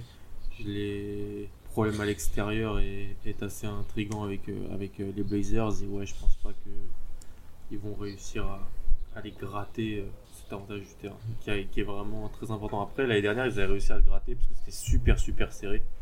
À voir si. Je pense que ce sera moins serré. Donc, de facto, ils vont être euh, hors de, cette, de ce top 4. c'est limite une équipe sous-cotée hein, aujourd'hui, j'ai l'impression. Enfin, enfin, pas une équipe sous-cotée, mais tu vois, on, on a tellement l'image du sweep entre guillemets Mm. que c'est une bonne équipe les Blazers. Une bonne équipe. C'est pas une équipe euh, exceptionnelle, mais c'est une bonne équipe. Hmm, hmm, Je pense que ça, personne l'a jamais, l'a jamais contredit, mais je pense que maintenant, on arrive à un stade où on sait ce qui va se passer. Ah. Et c'est peut-être C'est ça, ça qui, c'est ça qui paye en fait. Ouais, je pense. On enchaîne, on va, on va plutôt vite parce qu'on aura un gros débat après, après l'équipe dont on va parler à l'instant. C'est le Jazz d'Utah. Tom, tu parlais d'un calendrier facile. Et ben, je vais résumer à une chose, même à deux.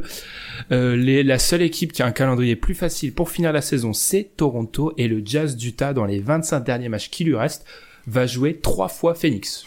Bon, partant de ça, euh, ça, je pense qu'on peut dire qu'ils vont plutôt bien finir la saison. Ils sont actuellement sixième à l'ouest, après un début de saison un petit peu plus difficile, donc c'est une équipe en forme. Alan, t'as pas trop parlé sur Portland, donc je te laisse démarrer sur Utah.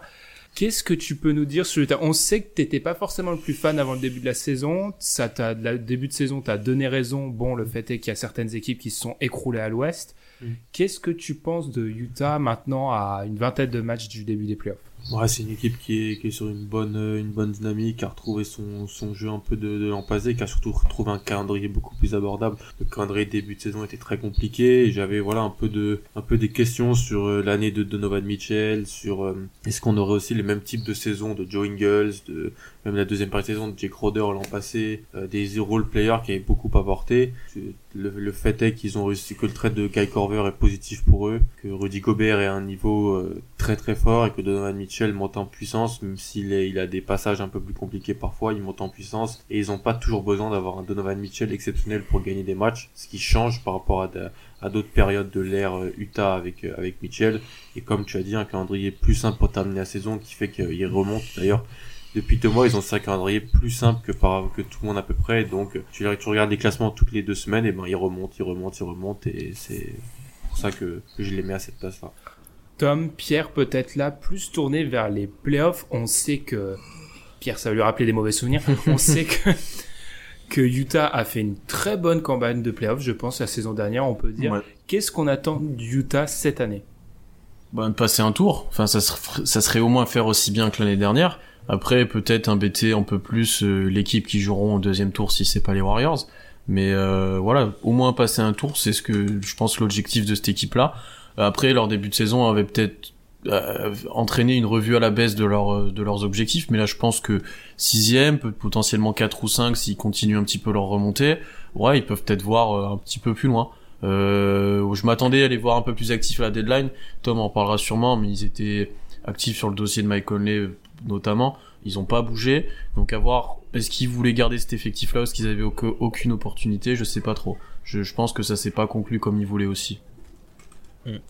Ouais, moi je pense que c'est une équipe qui, du coup, va pour eux, euh, leur, l'acquisition de la trade deadline, ce sera Dante Exum qui va revenir. C'est un joueur qui leur avait fait énormément de bien la saison dernière, notamment euh, en playoff quand il fallait défendre sur euh, les, gros postes 1 euh, adverses. C'est une équipe qui, sur les deux dernières années, a toujours passé un tour. Donc, enfin, je pense que, enfin, ils sont, ils sont, ils sont vraiment sur une bonne lancée, en- en- encore un peu comme. Comme euh, comment s'appelle comme Portland c'est une équipe qu'on commence à connaître en fait. C'est une équipe de, de système. Tu sais que ce sera une grosse défense. Ils vont te pousser à, à finir euh, au cercle face à de gros défenseurs face à Rudy Gobert et ils vont te réduire euh, tes la ils vont réduire la proportion de tes shoots euh, à trois points et te donner énormément de, de, de paniers à mi-distance. C'est une équipe qui depuis le 1er décembre a le quatrième net rating de la ligue à plus 7 donc euh, à équivalent à Boston, il y a que Milwaukee et les Warriors qui font mieux. Donc euh, enfin, c'est une équipe qui qui pour moi vraiment sur la pente ascendante même si euh, leur record, enfin leur, leur bilan est, est par exemple moins élevé, moins haut que celui de Portland, je les mettais je mis devant. En termes de potentiel euh, dommage, danger, c'est un meilleur mot, en playoff, est-ce qu'on les met euh, J'ai créé un groupe, on va en discuter après si vous êtes d'accord, mais j'ai créé un groupe euh, Oklahoma City, Denver, Houston.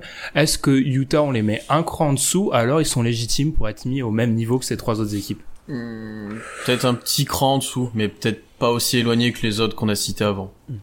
Moi j'aurais limite, moi j'aurais mis peut-être Houston et euh, OKC à part sur un set-in playoff et je les aurais mis peut-être avec Denver à deux. Ok, moi je suis plutôt de l'avis de Pierre, je pense un peut-être un petit cran en dessous, parce que j'ai peur que leur modèle soit un petit peu toujours limite en playoff. Alan, est-ce que pareil? Hmm. Je pense que ça a ses limites et ils font, ils, ils arrivent à vraiment perf- très bien performer, limite surperformer avec ce qu'ils ont, ce qui est mis en place, qui est très très, très une machine très très bien huilée. Au bout d'un moment, tu atteins un plafond et je pense que c'est de facto ils sont un petit peu derrière le, le groupe que tu- dont on va parler euh, juste après. Ok, bah on va en parler juste maintenant, maintenant, tout simplement. Euh, Houston, Denver, Oklahoma City, l'ordre à rebours pour ce qui est de l'ordre, donc ça nous donne deux Oklahoma City. La vraie surprise, on va y revenir, c'est que Pierre n'a pas mis Oklahoma City 2, oui. Alors j'espère qu'il y a certains ça, qui nous ça écoutent. commence déjà. C'est de la fausse modestie Ouais. ça, on le sait tous. Voilà, c'est ça. J'espère que personne nous écoutait à moto ou je sais pas quoi parce que là les gens ont dû être tellement surpris. Enfin, Pierre qui ne met pas Oklahoma City 2, Denver 3, Houston 4. Denver, j'avoue que moi en faisant mes, en tapant mon petit conducteur, je me suis dit quand même c'est incroyable que Denver soit dans le groupe là. Enfin, on m'aurait dit ça il y a 8 mois, j'y aurais pas cru. Mais la vraie question maintenant, parce qu'avec ces équipes là, il faut se projeter playoff sur un, comme l'a dit Tom, setting playoff sur un si on part du principe que maintenant on parle que de playoff avec ces équipes-là, même si l'avantage du terrain va un petit peu jouer, on va en parler aussi un petit peu. Est-ce qu'Oklahoma City est le vrai danger avec encore une fois les guillemets immenses euh, pour les Warriors? Je vais pas volontairement pas donner la parole à Pierre en premier, je vais lancer Alan d'abord. Moi, je pense que oui. Je pense que oui, parce que c'est une équipe qui, qui compte deux superstars cette saison, on peut le dire. Le genre joue, joue comme une superstar. Franchement, euh, quand on avait parlé du titre de MVP, euh, je l'avais mis deuxième il y a quelques, quelques semaines. Moi, et pour moi, Harden est excellent, mais franchement, ce que fait Paul George, il est vraiment derrière Giannis et il a rien à envier à d'autres joueurs. Et il fait une saison exceptionnelle. Et d'ailleurs, c'est depuis que j'ai, vraiment insisté sur son cas qu'il a passé un câble. Donc encore une fois, on voit les liens que j'ai avec cette franchise. Hein, parce que même Patrick Patterson avait signé là. euh, De, par mon, expertise, c'était pas la meilleure signature, mais bon, ça c'est, autre chose. Mais non, je pense que là, c'est une équipe euh, qui, est, euh, qui, est assez, moderne dans, ses profils autour de Westbrook et, et, et Paul George. C'est une équipe qui a des bons jeunes joueurs. C'est une équipe qui a, des, qui a Steven Adams qui est vraiment un encre défensif. Je, je la trouve complète. Je la trouve euh, à un bon niveau depuis, de- depuis le début d'année avec des passages un peu plus compliqués. Mais ça reste pour moi euh, la meilleure équipe de, ce, de ce, cette horde de poursuivants. Tom, Bah, ok, si, euh, comme, comme tout comme au début de saison, hein, ok, si ira là où Paul George l'emmènera. hein. Pour l'instant, Paul George, il est extraordinaire, donc euh, pour moi, ok, si est très haut. Après, euh, je, je demande à voir face à une équipe euh, de Houston totalement en santé, même si je pense que ça sera défini. Enfin, je pense pas que ça, ça, ça arrivera, mais euh, si Paul George joue à ce niveau-là euh, encore, enfin finit la saison à ce niveau-là et passe en mode playoff P en plus, euh, je pense que ils vont être difficilement arrêtables. Et c'est, je pense que c'est, même s'ils ont des problèmes de shoot entre guillemets euh, pour un- sur un setting playoff, je pense qu'avec un, un Paul George de ce niveau-là, quoi, C'est plus le cas en tout cas.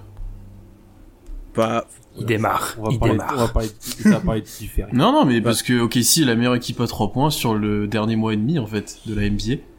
est-ce que, est-ce que tu crois ça? Tu penses que c'est un non, truc réel? mais non, c'est pas réel d'être à, à ce point, mais il y a des progrès en fait. Alors certes, a- sur le principe, il y a un problème de shooting, mais il y a des vrais progrès.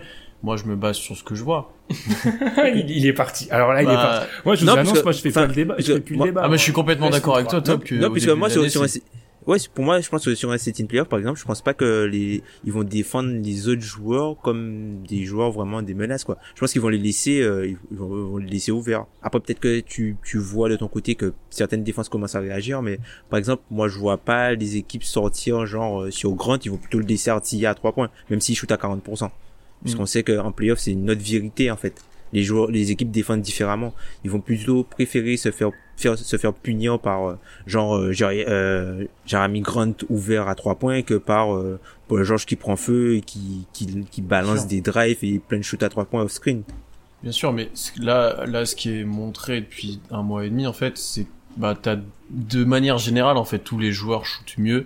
Enfin, t'as des meilleurs pourcentages au tir et tu vois que le 3 points ne pose plus autant de problèmes qu'au début de saison. Je dis pas qu'ils vont shooter comme ça, notamment en playoff, ça c'est sûr et certain, et je suis d'accord avec toi que ça va diminuer et que les défenses vont s'adapter. Mais j'ai hâte de voir, est-ce que ça sera encore une fois notre problème Vraiment. Parce que je suis plus aussi sûr maintenant vu ce qu'on montre et moi je vais... Il y a peut-être d'autres limites actuellement qui me font plus peur que ça. Moi, je vais pas parler d'Oklahoma City. Allons sur Denver, du coup. Non mais, mais on peut on peut le laisser. Enfin, tu peux tu peux t'exprimer pour sur ce que tu crois qui pose plus problème que le shoot. Ouais, parce que je les ai mis, je les ai mis troisième, parce que ça. euh, on les, en fait, depuis un mois et demi, certes, l'attaque d'OKC marche sur l'eau, on va dire, par Paul George, comme l'a dit Alan, euh, par le shoot, comme on vient d'en parler tous les deux, mais on a un peu dénaturé notre, enfin, on joue de manière un peu dénaturée, on défend plus comme avant. Euh, on est une- loin d'être une des meilleures équipes à la ligue. On est au def- defensive rating sur les derniers mois parce que y les efforts sont moins faits, parce que sûrement qu'on gagne des matchs d'attaque, donc on défend moins. Et ça, ça me pose pour l'instant un peu plus problème. Parce que oui, on se dit en playoff, ils vont se remettre à défendre, mais ben faites-le en fait. Moi, j'attends de voir. Parce que j'en, je commence à force de douter de la capacité d'investissement des joueurs, de la capacité à reprendre une défense euh, asphyxiante comme c'était début de saison. Et dans ce cas-là, si la défense marche moins bien, l'attaque sera beaucoup moins en rythme, beaucoup moins forte. Et là, on aura peut-être beaucoup plus encore problème de shooting, comme tu l'as dit, et ça sera encore plus amplifié. Et après, vous avez parlé de Paul George. S'il joue à ce niveau-là en playoff, on va être très très dur à prendre, mais euh, enfin. là, il est meilleur que Playoff P de base. Enfin, tu vois, on a parlé de Playoff P, mais là, c'est a un niveau au-dessus de Playoff P avec ce Paul George là, et ben, ça va être quelque chose, vraiment, parce que là, il est monstrueux. Donc, j'ai hâte de voir euh, aussi comment lui va s'adapter? Est-ce qu'il va tenir le rythme en playoff ou ça va devenir euh, bah, plus compliqué d'attaquer, c'est obligatoire. Ouais, Zach Lowe qui disait à son sujet que, en gros, que en compilant les stats, que Paul George, c'est actuellement, hein, vu son niveau actuel, c'est actuellement, euh, c'est Kevin Durant avant qu'il parte Mm. euh, aux, Mm. aux Warriors. C'est exactement Mm. ça. En Mhm. termes d'efficacité, en termes de, de proportion de shoot pris, en termes de difficulté de shoot pris, bah c'est c'est exactement Kevin Durant. Et moi, pour moi, l'avantage de tout ça par rapport à Denver, parce qu'on parle pas beaucoup de Denver pour l'instant, c'est que Denver, je veux pas faire euh, l'historien de la NBA, mais pour l'instant, sur les cinq dernières années, j'ai quand même du mal à imaginer une équipe avec un, un trou tellement béant au poste 3 qui, on sait, est totalement déterminant pour aller loin en playoff, faire quelque chose. Là, c'est c'est un blocage psychologique que j'ai à l'heure actuelle. Je n'arrive Hmm. pas à imaginer comment dans une série de playoffs, si à un moment tu dois jouer euh, Paul George, si tu dois jouer Kevin Durant, bon ils sont peut-être pas être dans le cas de figure où ils vont devoir jouer LeBron, quoique. Euh, Alors même si je donnerais quand même Denver gagnant par rapport à Los Angeles, c'est un tout autre débat. Bref, j'ai du mal à voir comment tu peux être inquiétant à ce niveau-là. Moi, ça me, ça m'effraie. Leur défense me rassure, me rassure toujours pas. Denver, c'est typiquement une équipe euh, de match-up. On en parlait avec Portland. Pour moi, c'est la même avec Denver. D'ailleurs, Denver, qui est exactement l'équipe qu'on croyait qu'elle serait en début de saison, euh, sur, depuis le 1er décembre. Donc, ils sont quatrième attaque avec un offensive rating à 115 115.7 et 21e défense avec un defensive rating à 112.8. Mais on devrait faire un épisode un jour où on parle du. Souvent, on a tendance à s'enflammer sur des équipes qui jouent bien en défense pendant trois semaines. Mm. Il faut expliquer que ça, une bonne défense, ça se construit, ça se juge pas sur trois semaines. Mais d'ailleurs, vous pensez quoi d'ailleurs sur euh, la façon dont les équipes vont, vont s'adapter à, à Jokic? Puisque on a vu que enfin les playoffs là durant les playoffs la constante ça a été que bah, les pli- les pivots étaient sortis du terrain sauf que si tu sors euh, Jokic du terrain Denver ça devient tout de suite beaucoup beaucoup beaucoup plus compliqué pour eux. Je pense que ça va être la première chose pour s'adapter à Jokic, ça va être de l'attaquer à outrance, entre guillemets. De la- essayer de l'afficher au maximum sur les pick and roll, de forcer le switch ou de forcer l'attaque sur Jokic et de provoquer éventuellement des fautes ou enfin le mettre en difficulté. Et une fois que tu as sorti Jokic du terrain, comme tu l'as dit, c'est plus du tout la même équipe de Denver. Euh, donc euh, je pense qu'il y a beaucoup d'équipes qui vont au moins être dans cette optique-là. Et après défensivement, ça reste une euh, un vrai problème à défendre Jokic. Hein. Je vois, j'ai du mal à voir comment. Tu vois là, j'ai pas vraiment de solution à quand tu comment tu peux arrêter Jokic. T'as pas de joueurs qui peuvent l'éteindre. T'as pas un système défensif qui peut l'éteindre. C'est compliqué quoi. Monsieur Alan est demandé à l'aéroport. Qu'est-ce que tu en penses Qu'on n'a pas entendu depuis, qu'on n'a pas entendu depuis plusieurs minutes? Ah non, sur Denver, je suis un peu, je suis un peu dubitatif aussi. Je pense que, en fait, ils ont, ils arrivent à, il y a eu pas mal de blessés dans cette équipe, et ils ont réussi à, à rester en haut et que, du fait de, d'une osmose collective de, de jeunes joueurs un peu sortis de, soit de nulle part, soit des joueurs qui avaient, qui étaient un peu des déceptions sur leurs premières années. Je pense à Malik Bisley, par exemple, ou par exemple Monte Morris, euh, ou d'au- d'autres joueurs qui arrivent à, même qui arrivent à faire des choses in- intéressantes. Je suis pas sûr que sur une configuration de playoff, ces joueurs-là vont être euh, au même niveau et pourtant ils en auront besoin parce que Paul Millsap n'est plus le joueur qu'il était, Gary Harris a des soucis de blessure, Jamal Murray a des soucis d'adresse et ça me peine de le dire, mais de, de gros, de gros soucis d'adresse. À part Jokic, il dit il y a, il y a pas énormément de, de constante dans cette équipe de haut niveau, de très haut niveau qui pourrait me faire dire que voilà sur une série de playoffs, sur un deuxième tour de playoffs, je les mets, euh, je les mets favoris. Pour moi, c'est une équipe même qui peut se faire sortir au premier tour. les Nuggets. Donc, les Nuggets contre qui vous les mettez outsider à l'Ouest à l'heure actuelle? Contre, je vais juste faire une liste et vous me dites oui ou non. Donc les Warriors, on est d'accord, ils sont outsider. Oklahoma City, Ouais. Houston, Mm. Ouais, moi je pense oui. Contre Mm. Houston, ouais. Ils donnent trop, ils donnent trop de tirs à trois points et de tirs au cercle. Harden va trop leur poser de problèmes. Ouais, c'est Enfin, et donc si je continue à descendre, Utah. Hmm. Utah, ça peut être Moi, je pense que je taille. pourrais donner, ouais, je pense que je pourrais plus aller sur Utah. Celui-là, il serait intéressant de match-up. Euh, D'ailleurs, ça serait euh, le duel Gobert-Jokic, deux Gobert, équipes, deux, deux équipes assez atypiques. Enfin, ça Ouais. peut être, ça serait très intéressant à voir. D'accord. Donc vraiment, on est sur le- la position de Denver en 3, c'est aussi pour saluer leur bonne saison, Mm. globalement, vu qu'on est...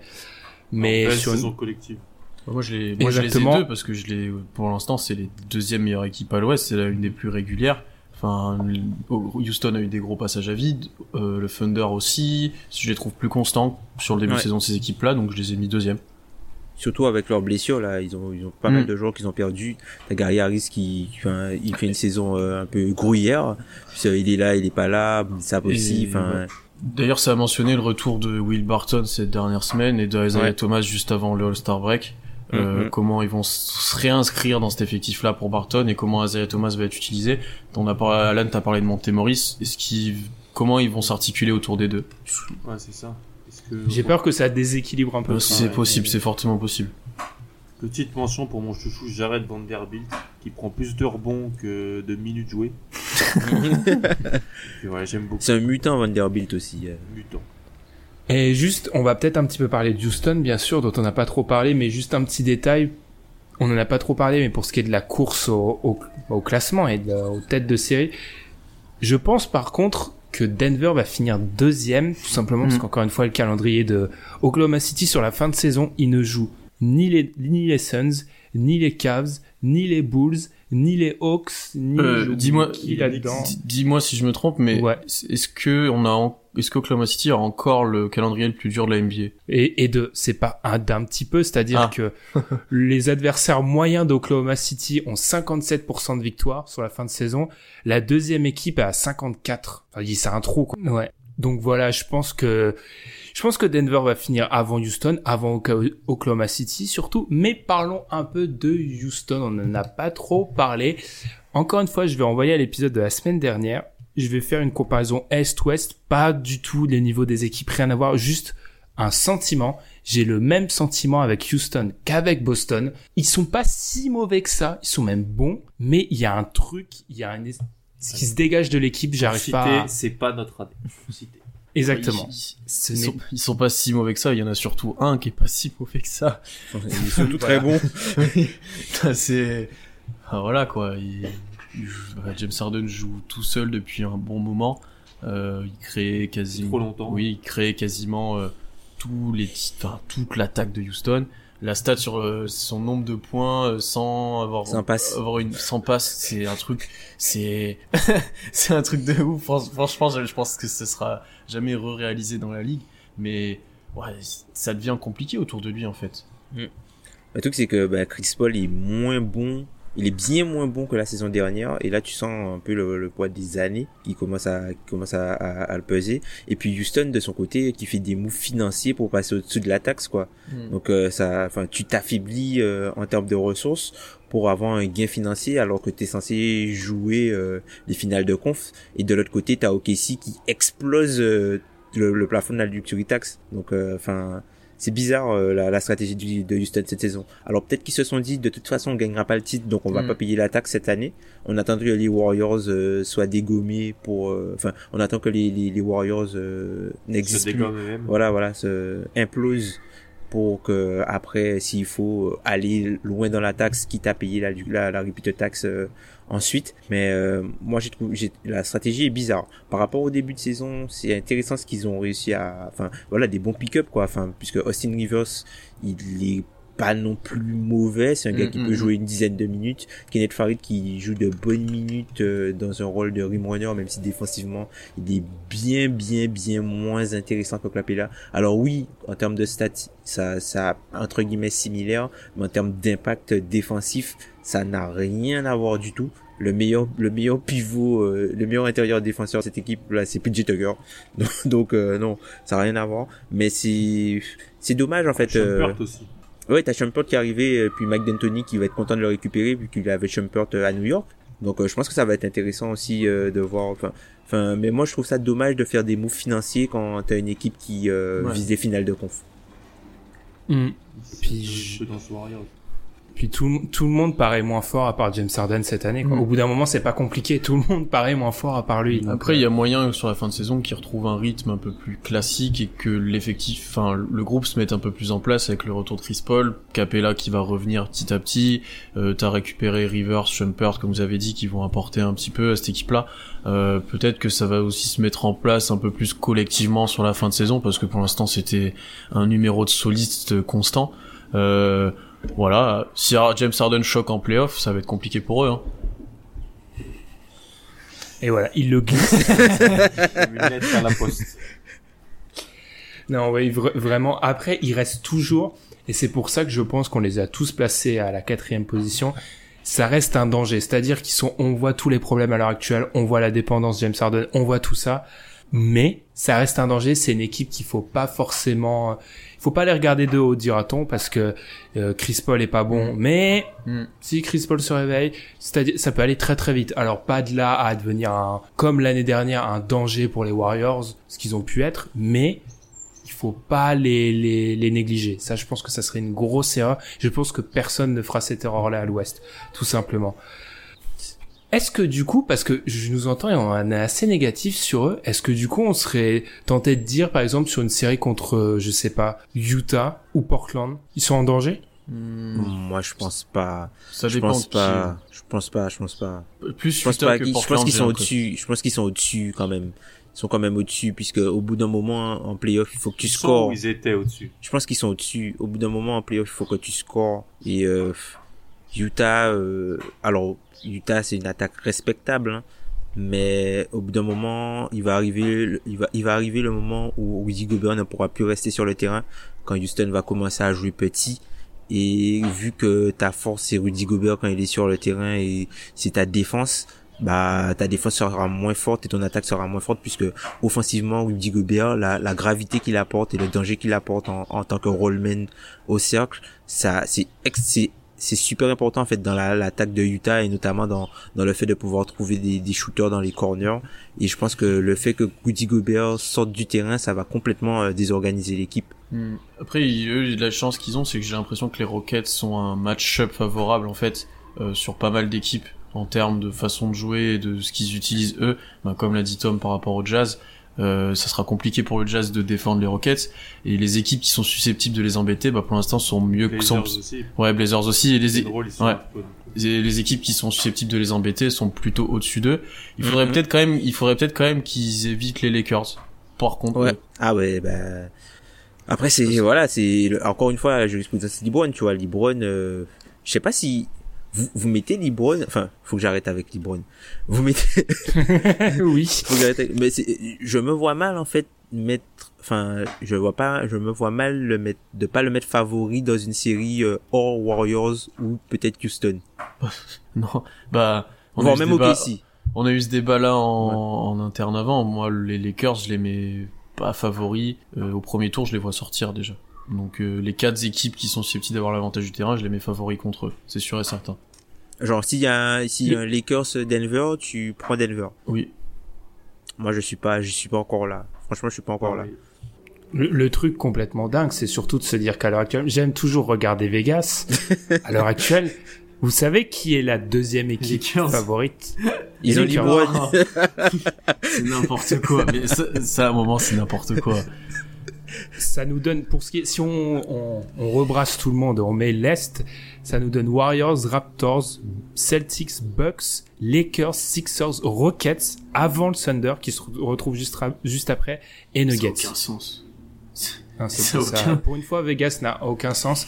Mais pour revenir sur l'idée LeBron euh, série de playoffs, je répète ce que j'ai dit, euh, ce qu'on s'est dit par message ce matin.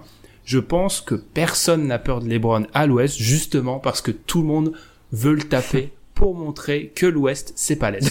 Juste pour ça. Ils ont pas peur les gars, parce que les, faut, on va être honnête, hein, à l'Ouest, à, à l'Est, rien qu'à l'é- l'évocation du nom de LeBron, il y a pas mal de franchises qui, voilà, qui titubent. Personne Non, puis- ne fait ça à Puis l'Ouest. il y, a les- il y a des équipes qui ont quand même des joueurs à mettre sur lui, quoi. Enfin, là, il va pas attaquer sur, euh, je sais pas quel pèlerin de, de, de, de- de- non mais là, ce sera, là, ce sera Paul George, ce sera Kevin Durant, ce sera, tu vois, c'est pas la même chose qu'il avait à l'Est, quoi, non. Je sais pas quel. Oui, ouais, oui, mais il y a de ça aussi. Il y a le répondant des stars en face, c'est-à-dire que un, un 5 à 6, euh, la tête de série 5 ou 6, euh, c'est pas, euh, c'est, je sais pas, c'est pas une pauvre équipe de l'Est, c'est De juste Damien Lillard, CJ McCollum, Ouais, c'est ça. voilà. Oui. Voilà. C'est voilà. c'est pas, ouais, c'est pas Reggie Jackson et, euh, et Stan Johnson, quoi. Ouais, voilà. T'étais pas obligé de le mettre, hein, merci. voilà.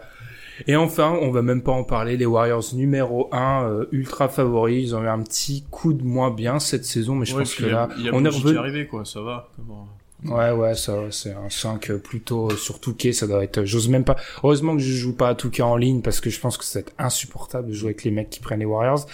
Et puis voilà, euh, on a, on a même, on a même rien à dire. Mais question, hein. vous Enfin, pensez qu'ils sont à fond? Non. C'est ça qui, c'est ça qui est encore plus, euh, ils sont pas à fond les mecs. Deuxième, deuxième question, est-ce que le, je suis très mauvais en maths, euh, 4, 8, 16, 16-0 est envisageable? Non, je pense non, que tu, non, non, non. non, il y a, je pense que tu, tu perdras un match euh, sur, euh, sur, vu qu'il y a, il y a pas mal d'équipes qui jouent, qui font des, qui sont en mode mathématique. Tu vas prendre un barrage à trois points euh, quelque part.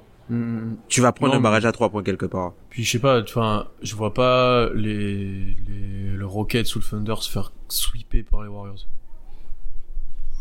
On note. Même Denver, hein, Denver, Ouais, on Denver, note. plus, Denver, ça, les Warriors, euh, ils, ils aiment bien jouer les Warriors Denver. Il y en a beaucoup qui aiment bien jouer les Warriors, hein, mais Ils ont plus, ils ont du mal à gagner. Sauf, en playoff. Mais euh, moi je suis, j'ai entendu Alan qui dit je note et je suis assez d'accord. Je suis pas sûr que le Thunder ou les Rockets sont vraiment si assurés que ça de gagner un match sur une série de playoffs. Parce que surtout si c'est le Thunder, il se fera un malin plaisir, je pense, de les atomiser. ouais, mais Et je, Ouais, mais c'est- 16-0, ça veut dire sweep aussi en finale NBA. ouais, ouais.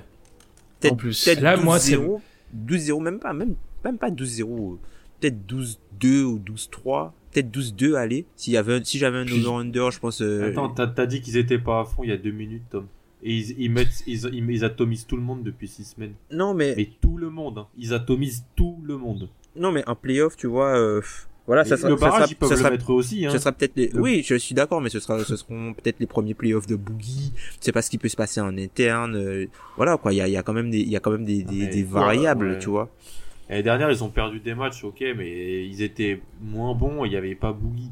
Oui, c'était, il y avait de la facilité aussi. Ça, Ils par ils- facilité, ils peuvent t'en lâcher un en playoff. C'est ça, c'est fou. Moi, Hein. je- Mais Ouais, mais ils, pour- ils pourraient avoir, avoir envie de faire leur Mona Lisa et de faire euh, un 16-0, tu vois. Pour... Pour la dernière, moi, je sens pas cette équipe assez en mission pour faire ça, moi. je suis assez d'accord avec Alan. Je, le 16-0 est loin d'être. Il leur reste quoi concrètement à aller chercher comme truc euh, Bah, Il reste juste à peut-être un MVP des finales et encore, tu vois. Ouais, et puis pas, Ouais. puis pas perdre 3, pas perdre d'avoir mené 3-1, quoi. Mais attends, mais je les vois pas, je, je les vois pas taper les- l'équipe. Oh. Je, je les vois pas taper l'équipe qui sort de l'Est 4-0, hein. Tu dis ça, mais c'est à, Moi- c'est moi- à cause de ça que ton équipe a perdu Durant. hein. Mais je sais bien. C'est à cause de Moi, nous. j'ai de plus en plus peur que qu'à l'Ouest, euh, qu'à l'Est, ils s'entretuent en fait. Ouais, y a de ça aussi. Qu'ils arrivent, Moi, fait arrivent très, très- Ils arrivent euh, cramés pour une fois. Psychologiquement cramés, genre. Pour une fois. Que, voilà. Parce que parce que euh, ça, imaginons, moi, ça me surprendrait pas que l'équipe qui sort de l'Ouest, de l'Est, pardon, j'ai du mal, euh, ait joué par exemple deux matchs 7 ou Ouais. un 6 à un 7. Quel est le Si de l'autre côté- ouais. Et, et si de l'autre côté, les gars, euh, ils ont ils ont juste fait un 5, disons au pire, euh, ou en 4 euh, que des sweeps, euh, ils vont arriver doigt de pied en éventail. Ils ont réussi à sweeper LeBron, Tom. Donc, euh, Ouais, aussi, c'est vrai. Bah, après, faut voir s'ils arrivent à gratter l'avantage du terrain sur les Bucks. Moi, je pense pas. est-ce que ça pose même un problème Oui, parce que ça, bah si, comme ça, ils gagneraient en 5, ils seraient chez eux pour le titre. Putain, c'est, c'est non, mais c'est c'est, encore c'est pire. triste qu'on, qu'on- voilà, on, on y- le, le- le All-Star Game n'est même pas encore passé, on limite le champion, euh, voilà, c'est, c'est mort, quoi. Ah, Alors que, alors que tu vois, s'il y avait pas les Warriors dans ce championnat-là, ben, là, on serait, euh, Voilà, ça serait une course de Bordeaux. on serait une course de malade. Ah oui, tiens. On va jouer à un monde hypothétique et alors que le, le chrono tourne, mais je m'en fiche. Les Warriors n'existent plus, il s'est passé un truc, euh, ils ont décidé de créer une autre ligue avec des martiens parce qu'ils s'ennuient. Euh, qui est le favori pour gagner le titre? Oh. Le cœur ou la raison? Non, toi, arrête, arrête, arrête. Euh, moi, je dirais Milwaukee, puisqu'ils démontent tout le monde. Moi, je mets une finale NBA Milwaukee Thunder. Et après, Sans les Warriors ou avec les Warriors, quand même? Ah, sans les Warriors, sans les Warriors. Et après, euh, Mil- Milwaukee, c'est un match-up qu'on, enfin, on les a déjà battus, mais ça serait un- une grosse, grosse, grosse série et ça serait serré, je pense. Moi, je pense que je mettrais OKC quand même, peut-être favori. euh, Ouais, parce que tu t'y vas avec de sérieux arguments quand même. Mm. Je veux dire, euh, les Bucks, moi, je sais pas. J'avoue que toujours à l'heure actuelle, euh, ils sont par défaut, ça serait horrible de dire ça, mais il, est où le test en fait des des, des Bucks à l'heure actuelle? On l'a pas vraiment eu. Bah, c'est pas de leur faute aussi s'ils niquent tout le monde. Ah non, moi je te parle sur du précédent playoff. monsieur. Par... Mais c'est ce qu'ils font, hein. Ils, ils démontent tout le monde, là, en ce moment. Les mecs ont un net rating exemple, de tu vois- 9, de 10. On, on sait ce que bon, c'est moins pour le, le Thunder version là, mais on n'a pas encore. euh, J'ai du mal à mettre une équipe avec surtout un franchise player qui a très peu joué, qui a bah, d'ailleurs jamais passé un tour encore. Enfin, j'ai du mal de me dire, euh, je les mettrais favoris dans notre monde qu'on vient d'inventer il y a trois minutes. Là. Hmm. Ce sera un, un saut trop haut. Trop, Ouais. trop direct. À voir, à voir. Je vois que ma question soit vous laisse de marbre, soit est trop compliquée. Non, même- Moi, je non, mettrais, soit- je mettrais Milwaukee en finale. hein. Moi, je mettais Milwaukee euh, vainqueur, hein, je pense. hein. Ils sont trop forts hein, pour l'instant. Mais après, je, enfin, il y a pas, de- comme tu dis, il y a pas de test. Mais qui, qui les sortirait du coup? Si jamais, tu les vois sortir de l'est quand même ou pas? Ouais, je pense qu'ils sortent de Donc l'Est. c'est l'équipe de l'ouest qui la, qui la sort. Ouais, ok. Aucune si. des deux ligues n'est, n'est- n'est- ne, ne- je n'aime aucune des deux ligues. Puisque même tu, tu, tu parles, tu parles de Casey, mais en playoff non plus, ils ont pas, euh, ils ont pas un, un- un truc. Après, après les joueurs, certes, ont plus de vécu, mais en playoff, euh, l'OKC dans cette configuration, ils ont pas beaucoup plus de vécu que Mm. que que, que l'équipe de, de Milwaukee. hein. Ouais, c'est totalement vrai. Non, mais c'est vrai, ça, ça peut se lire aussi comme ça. En tout cas, bon, euh, on a toujours été défenseur des Warriors, mais là, j'avoue que là, pendant deux minutes, je me suis fait saliver moi-même. Parce que ce serait ouf, là, quand même. C'est une version de l'histoire qui est géniale, quand même. Je veux dire... Les euh, Warriors là, sont on- inspirés dans une aurait- faille spatio-temporelle. Ouais, c'est ça. Et ben du coup, je pense que c'est comme ça qu'on va conclure cet épisode numéro 150. Ça fait, c'est un nombre important, j'ai l'impression, 150. On va pas faire comme tous les 10 épisodes et vous dire merci, mais c'est un nombre important quand même, j'ai l'impression. Je sais pas, 150, ça m'a marqué quand j'ai dû l'écrire. On vous remercie de nous avoir écoutés comme d'habitude. On vous remercie de nous avoir écoutés, bien sûr. On vous invite à nous suivre sur les réseaux sociaux comme Facebook et Twitter où je vais maintenant être obligé de tweeter toutes les émissions à l'heure parce que ces dernières semaines c'est un petit peu n'importe quoi, je m'excuse. Et aussi on vous invite à nous suivre sur les, plateformes comme iTunes, Spotify, Podcast Addict, YouTube, etc. pour le profil. Bref, suivez-nous partout. Merci à ceux qui laissent des petits commentaires sur iTunes, on les lit toujours. Il y en a notamment eu un cette semaine très sympathique. Euh, je n'ai plus le pseudo en tête, mais c'était vraiment sympa, qui avait mis en avant la synergie dans l'émission quand on était nous quatre. J'avoue qu'elle est bien, mais il faut la contrôler. Et cette semaine en off, elle n'a pas été contrôlée, c'était un petit problème. Sur ce, je vais, bon, je vais conclure l'épisode. On se retrouve la semaine prochaine pour le 151. Et d'ici là, on vous souhaite une bonne semaine. Salut. Salut. Salut.